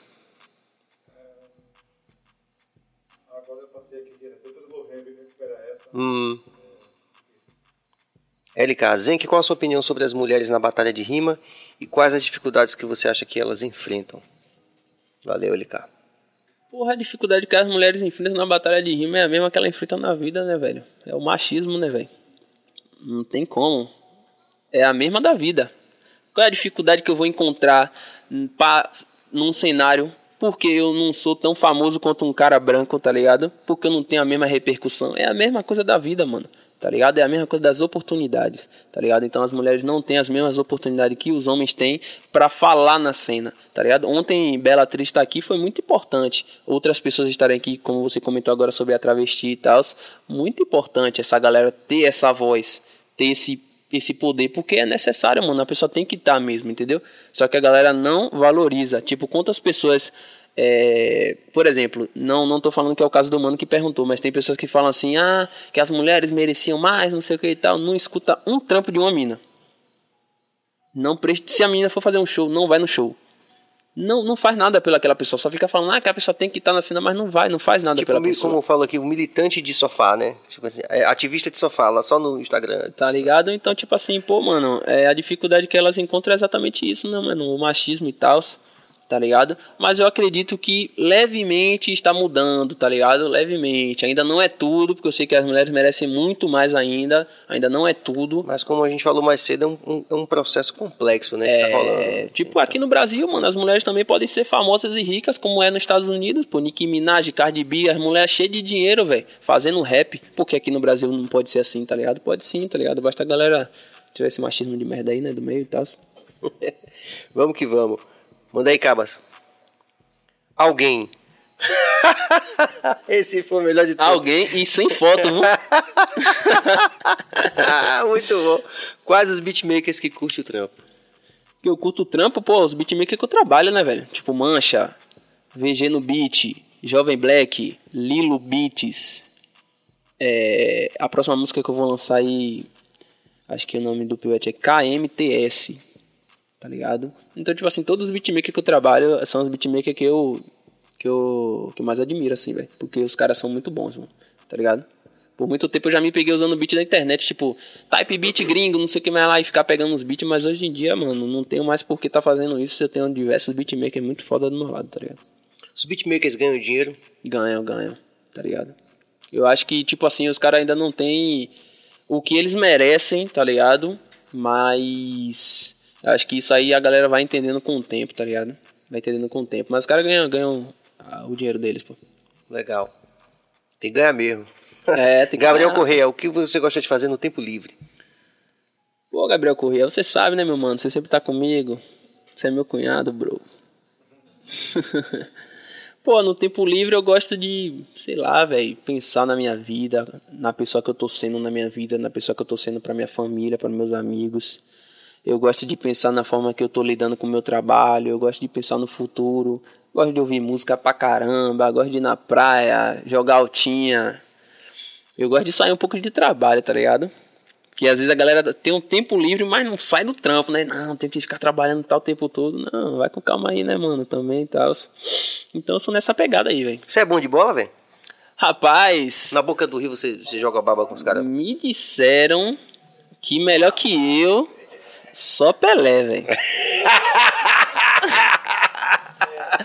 Me falaram isso, não sei se é verdade, se alguém tá me iludindo, mas, entendeu? Diz que o homem tem o, o tempero ali do futebol. Mas eu já quis ser jogador já, pô. Aí tem essa história aí também que eu já- quis ser jogador. Jogava bola, eu era volante, né?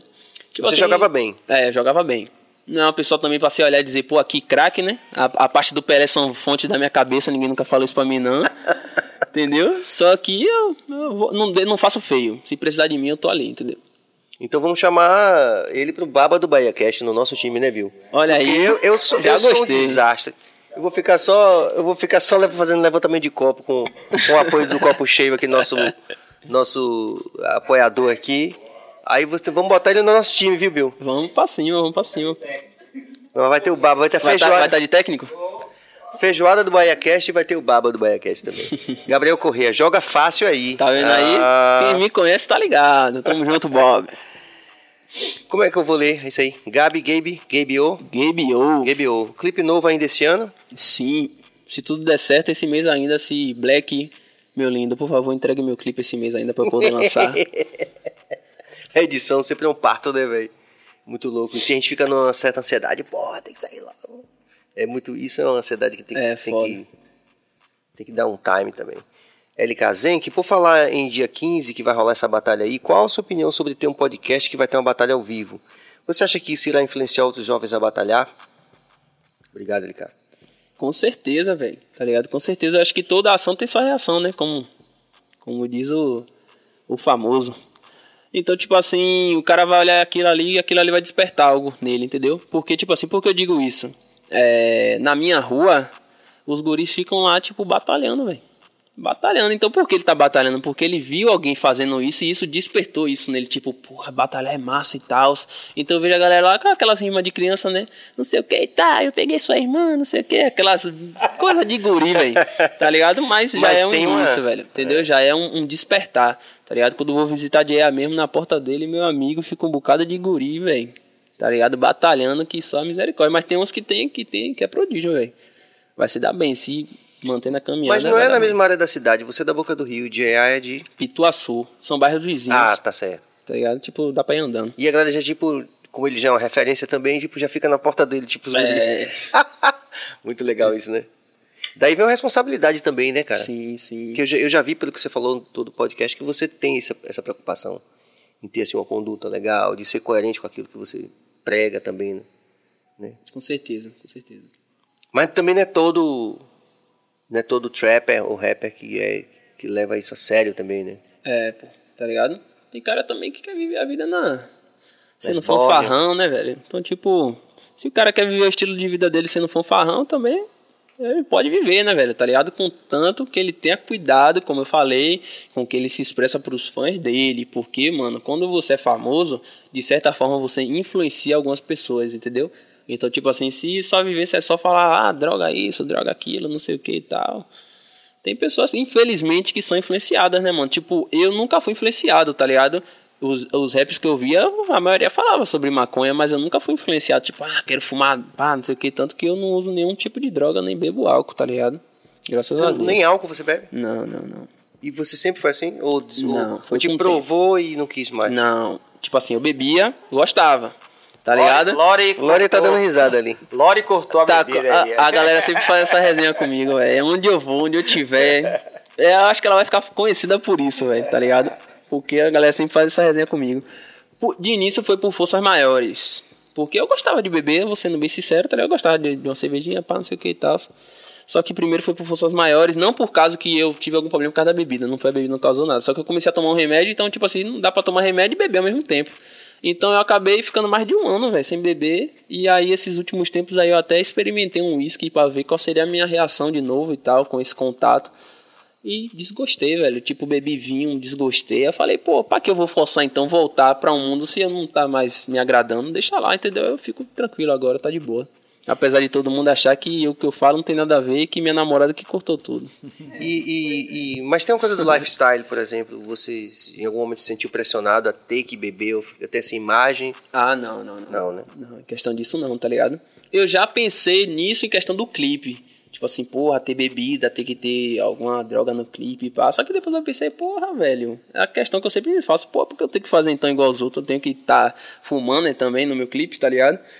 E aí depois dessa desse desculpa, depois desse dessa análise que eu fiz, eu deixei pra lá, tipo, por mim, se tiver ou não, também tanto faz. Se eu fizer algum clipe que tiver bebida também, tranquilo, se não tiver também tranquilo também, tá ligado?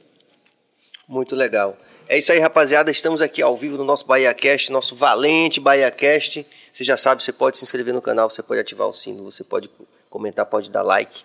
E se você considerar todas essas opções, ou apenas alguma delas, ou algumas delas, você não vai estar apoiando somente o nosso BahiaCast de cabeça de Jorge Bill e o meu. Você vai estar é, fortalecendo o corre dessas, dessas pessoas que estão passando por aqui, que nos presenteiam, como por exemplo essa noite que a gente está recebendo esse presente aqui de Teuzenque aqui, falando com esse, amor fraternal, com essa verdade sobre o universo da música dele, sobre a traje- trajetória pessoal, né? Isso é muito importante, porque a gente, como ele falou muito bem aqui, tem uns meninos já na porta do GA fazendo, né? Quer dizer, a gente a gente está sempre influenciando as pessoas que estão à volta da gente. Então, se você acredita que essas histórias são é, é, relevantes o suficiente para serem recontadas, compartilhadas, vocês vão estar também apoiando essas pessoas que estão passando por aqui. Não só os artistas, também a gente vai ter, por exemplo, amanhã a gente vai ter Alice Portugal, né?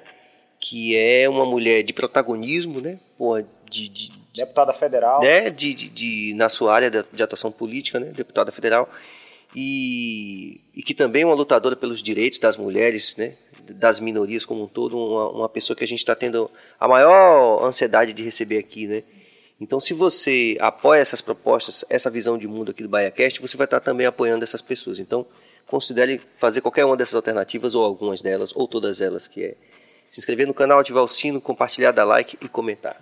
Que hoje está bombando aqui. É isso. E o Sampaio Sabores? Que você não, não Rapaz, provou. ainda não- não guardou para depois, guardou para É. depois. Lorena provou? Não. Tá guardando para depois, tá, Tá, certo. esperando eu, hein? Segue em frente aí, você que você tá com fome. Vamos a mais interação. Japinha MC, mais uma vez, obrigado pela interação. Estamos aqui é, aguardando a sua chegada, viu? Com muito amor fraternal. Zenk, você já tem uma carreira reconhecida. Você já sofreu ou ainda sofre preconceito? Pô, se for preconceito na música, nunca sofri preconceito na música, entendeu? Se for preconceito na vida, a gente sofre preconceito até hoje, né, mano? Acho que não, não tem essa de se eu já sofri ou se eu. Entendeu? Porque vai, sempre tem, entendeu, velho? Tipo assim, foi uma coisa que eu postei no Twitter esses dias. Eu parei, eu fiz uma reflexão esses dias quando eu vi uma, uma situação de racismo, na qual eu pensei, porra, velho, quando eu era pivete, por mais que eu não gostasse de mim, mas eu achava que racismo não existia, pô. Pra você ver como era a mente deu pequeno, né? Eu achava que racismo não existia e que eu nunca tinha sofrido racismo. Quando eu parei pra analisar a situação que eu já passei, assim, eu falava, mano, isso aqui é racismo. Por que eu tô achando que eu nunca sofri racismo na vida, entendeu? Então, tipo assim, vai existir, velho, sempre, tá ligado? Claro que, obviamente, existem coisas que são mais pesadas. Por exemplo, eu nunca sofri um racismo pesado, né? Digamos assim, de alguém chegar e, ah, você é isso, e aquilo, você é macaco. Tipo, não, nunca passei por essas coisas, tá ligado?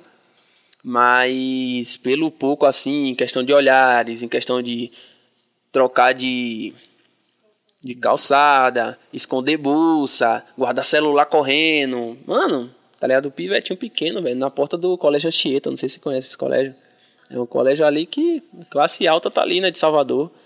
E aí, quando eu passei ali na frente, que eu tava indo pro Banco Santander fazer, resolver um problema pro meu pai, um gurizinho, velho, ele devia ter um, uns 11 anos, velho, ele tava com um iPhone maior do mundo, que eu nunca vi.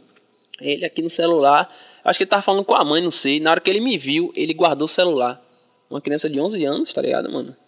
Então, tipo assim, na hora que eu vi aquilo ali, eu só dei risada e falei, meu Deus do céu, olha o que a criança já tá, olha o caminho que ela já tá seguindo, entendeu, velho? Então, tipo assim, Ninguém nasce assim, velho. Não nasceu, ah, vou esconder meu celular desse cara que ele tá vindo aí. Alguém fez isso na frente dele, alguém ensinou isso a ele, tá ligado? Alguém fez isso pra ele como se fosse uma forma de proteção. E eu tenho que me proteger desse tipo de pessoa, tá ligado? E é complicado, né, velho? Essas coisas sempre acontecem assim, mas, como eu falo, né, velho? Nada que abale, porque se você for se abalar por essas coisas que acontecem, mano, você vai morrer, velho. Porque é uma coisa que, infelizmente, aí para acabar. Ou sofrer muito, né? Como na verdade a gente sofre, muita gente sofre, por isso que a gente tem que sinalizar sempre que a gente puder, né? Sim. Enfim. Vamos lá, acabas mais interação? É, você é um cara que está atingindo milhões em visualizações no YouTube, nos streams e tal. E aqui no BaiaCast rolou uma discussão que muitos, é, a gente não sabe se é verdade. Muito a, da, da sua galera, talvez eles não, eles não precisem fazer show porque dá, pra, dá realmente para viver só de, de, monetização. de monetização e de streaming ou, ou é cultura inútil ou a galera se ilude com esse tipo de coisa? Você que já está participando, já está vendo o movimento, já sabe essa, essas questões assim, o que é que você pode dizer sobre, sobre isso? Velho, tipo assim, a depender do que você pensa para sua vida, com certeza dá para você viver, tá ligado? Se você for uma pessoa que visa morar em condomínio, ter BMW, ter Mercedes, não sei o que, você tem que fazer seu show para você ter seu dinheiro, porque o dinheiro do show é um dinheiro certo. Se seu caixa for 30 mil, você vai receber 30 mil. E o streaming não, tipo, às vezes pode bater mais, às vezes bate menos, vai dependendo conforme a galera escuta a sua música, entendeu? Mas, tipo assim, a depender do que a pessoa quer pra vida dela, velho, ela consegue ficar tranquilamente, tá ligado? Tipo, eu hoje, pela vida que eu levo, eu consigo pagar tudo que eu compro, tudo que eu consumo com o dinheiro que eu ganho. Mas se eu, por exemplo, alugar um apartamento caro, não sei o que mais lá, aí eu vou precisar fazer show, vou precisar fazer mais corres para eu conseguir mais recursos, para eu conseguir manter essa vida que eu quero ter. Já tem alguém que, por exemplo, um, um cara como Matuê, ele precisaria fazer show? Ah, Matuê não, velho. Matuê não. As músicas de já... Matuê é 40 milhões de streams só no Spotify, pé, sem contar YouTube e o resto. Então é muito dinheiro que ele faz ali com, com o stream, é muito dinheiro, tá ligado? Mas ele deve gostar de BMW também, aí já faz o show para ajudar, né? Ele tem uma é, Porsche. Ele tem uma Porsche, aquele miserável. Deus aumente a ele, a nós não desampare, né? Exatamente. É, é bom dizer isso. É, mais interação, Cabas? Bom, agradecer a galera que está aí interagindo, porque a gente começou tarde, né? Por conta do, do corre com o ar-condicionado. Tá aí. Paulo Roberto, qual vai ser o conceito do seu álbum, já sabe? Rapaz, eu não, eu não sei 100%, como eu já falei, tá ligado? Mas eu quero falar sobre a forma que eu caí, levantei, caí de novo, me quebrei, voltei de novo e vou lançar um álbum. Da forma que eu estou intacto, a palavra seria essa. Poderia ser até o nome do álbum, né, mano? Tá ligado? Bom nome. Intacto. E é isso, entendeu? Tipo, eu queria pe pegar alguma pegada nessa, nesse naipe, assim, tá ligado? Obviamente, botar músicas comerciais, né, e tal, mas também trazer sempre essa pegada, assim, de... de reflexão, assim, Essa também. reflexão do, sobre a minha caminhada. Muito bom. Vamos lá, mais interação, Cabas. Jesus, já pensou em fazer algum acústico? Já sim, velho. Já sim, tá ligado? Eu não soltei, mas eu já escrevi. Não cheguei a gravar, mas eu já, já escrevi, já compus tá ligado? Uma música acústica. Porque, como eu falei, né? Eu comecei nessa pegada de R&B e tal, depois que eu saí, obviamente, do grupo. Que o grupo era a pegada rapzão. Inclusive, um dos integrantes só queria saber disso. Eu falava, mano, vamos fazer uma love song. Que love song o quê? Tem que dar ideia, pá, não sei o que. Eu falei, calma, irmão, tá ligado? O presidente não vai mudar por causa da gente, não, pô. Vamos ter calma também, lançar um love songzinho pra galera que ela gosta de ouvir aquele sonzinho mais, mais comercial, né? E pá. Então, tipo, sempre, sempre tive essa visão, então Qualquer convite de acústico que rolar aí, que pra mim for, for da hora, eu tô junto, pai. Massa. Camila, Zenk, qual a sua opinião sobre o Japa no Nacional? Minha opinião sobre o Japa no Nacional, quero demais esse cara lá, mano. Quero demais, velho. O Pivete é muito talentoso, tá ligado? Muito talentoso e tem muito potencial pra representar a Bahia demais no Nacional, mano. Demais, tá ligado? Japa é brabo. Vini, faixa 7, qual a expectativa para 2022? Ser melhor. Ser melhor. Em um todo, como pessoa, como artista, em um todo. Pô, velho, tomara que muita gente ouça isso aí que você falou, e enca- encarne aí esse, esse objetivo, cara. Muito É, bom, é muito louco. legal. É, Gabe, ou Zenk vai soltar música nova ainda esse ano? Pô, Gabe, você mandou duas perguntas igual, meu brother. Ele perguntou se eu vou soltar um clipe esse ano. Mas vou, meu. Se Música- você tá falando isso é porque você está guardando meu som. Tamo junto, Pivete, tá ligado? Tá no coração, Gabe. Vai ser música e clipe, então. É, exatamente. Vamos lá. E aí, caras? Cleiton Lima, faixa 7 ou. Cleiton Lima, faixa 7 ou Renzel, falei pra mim. Hansel, Hansel MC? ele mesmo, o próprio. Mano, se você tá afim de polêmica, você quer causar intriga entre eu e meus amigos, você me avisa, manda uma mensagem no WhatsApp. Pelo menos ninguém, nunca, ninguém me avisou que ia ter esses problemas aqui, entendeu? Eu pensei que ia ser só A tranquilidade. gente também não foi nada combinado. né? Afinal, eu tô com o Serginho aqui do reggae, né, pai? Eu pensei que ia ser só paz e amor, mas eu tô vendo que a galera tá afim de problema. Tá ligado? Ah, meu Deus. Pô, mano, em, em umas características faixa 7 e em outras Hansel, né, mano?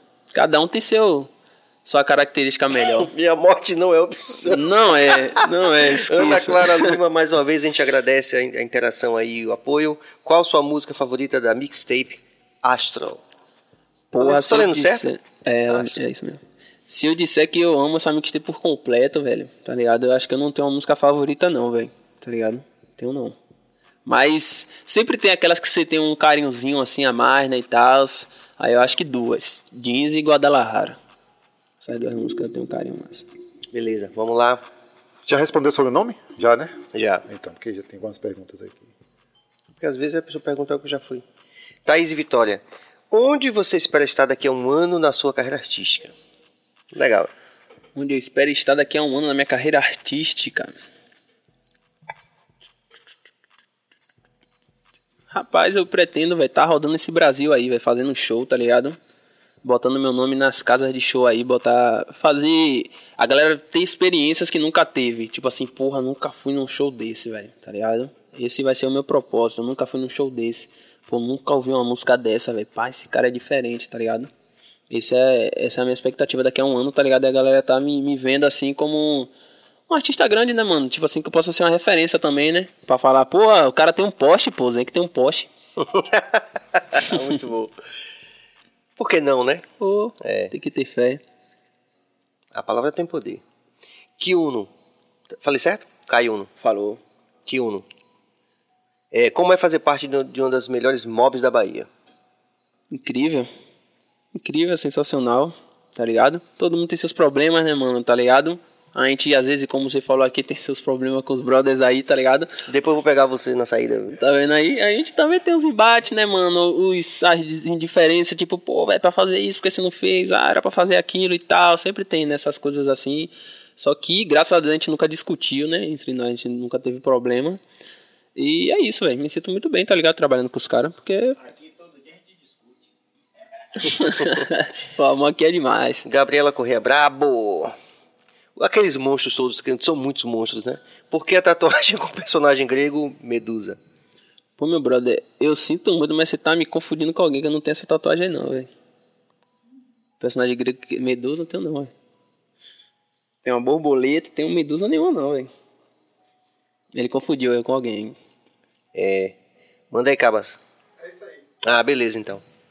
Pô, velho, muito legal, assim, é, a gente, eu tô tendo aqui a impressão verdadeira, quero dizer isso aqui, que a gente ainda tem muita coisa pra falar, Sim, né? E verdade. muita música pra tocar. Então, isso dá, é, um, como é que eu posso dizer, uma oportunidade da gente pedir que você volte um, um belo dia pra poder lançar, de repente, quem sabe um trabalho com a Phantom Mobile, um trabalho é, que você esteja planejando pra 2022, viu? Sim, com certeza, com certeza, velho. Vai ser um prazer, tá ligado? Me senti muito em casa aqui. Podcast, pai, não tenho do que reclamar. Quem não assiste tá perdendo. ah, não sei se eu vou, tá perdendo. Ah, mas com certeza você fortalecendo com a gente aqui, a gente vai alcançar mais pessoas, a gente tem muita consciência Com disso. Com Deus. E é por isso mesmo que, em nome de toda a equipe, eu quero agradecer, velho, que você veio, sua paciência, junto com a Lorena, de esperar aqui esse perrengue que rolou. Mas a gente. Pedir desculpa por isso pela, pra galera que tá aí, né? E É, a galera que você esperou também, a gente pessoal. também. Mas dizer também que esse cuidado é, foi gera, é, que isso tudo foi gerado por um, por um cuidado da gente querer receber você, como você falou, né? assim, com todo o conforto que a gente pode oferecer para os nossos convidados aqui. Porque afinal de contas vocês merecem, viu? Obrigado pela presença, Obrigado, Lorena pô. Cê é também. louco. E dizer isso, que a gente, é, em nome de toda a equipe, a gente agradece aqui ao Zenk, a toda a rapaziada que interagiu. Amanhã a gente vai ter a Alice Portugal, também importante falar sobre todas as questões políticas que estão acontecendo no nosso país, porque a gente precisa se posicionar em relação a tudo isso de ruim que ainda infelizmente acontece, como racismo, que foi esse caso que aconteceu essa semana em Salvador, e tudo aquilo que a gente não gostaria de ver acontecendo mais no futuro, em 2022, no nosso país. Então, a gente fica por aqui, amanhã a gente volta por, aí por volta de 19 horas, que é o nosso horário normal, aí 19 alguma coisa. E agradecendo a todos, a gente se despede e muita paz e muita luz. Valeu, rapaziada. É isso, tamo junto. Provar agora meu hamburguinho aqui da Sampaio Sabores. Sampaio Sabores, pai. É Vamos isso. que vamos, é valeu. isso, valeu, galera.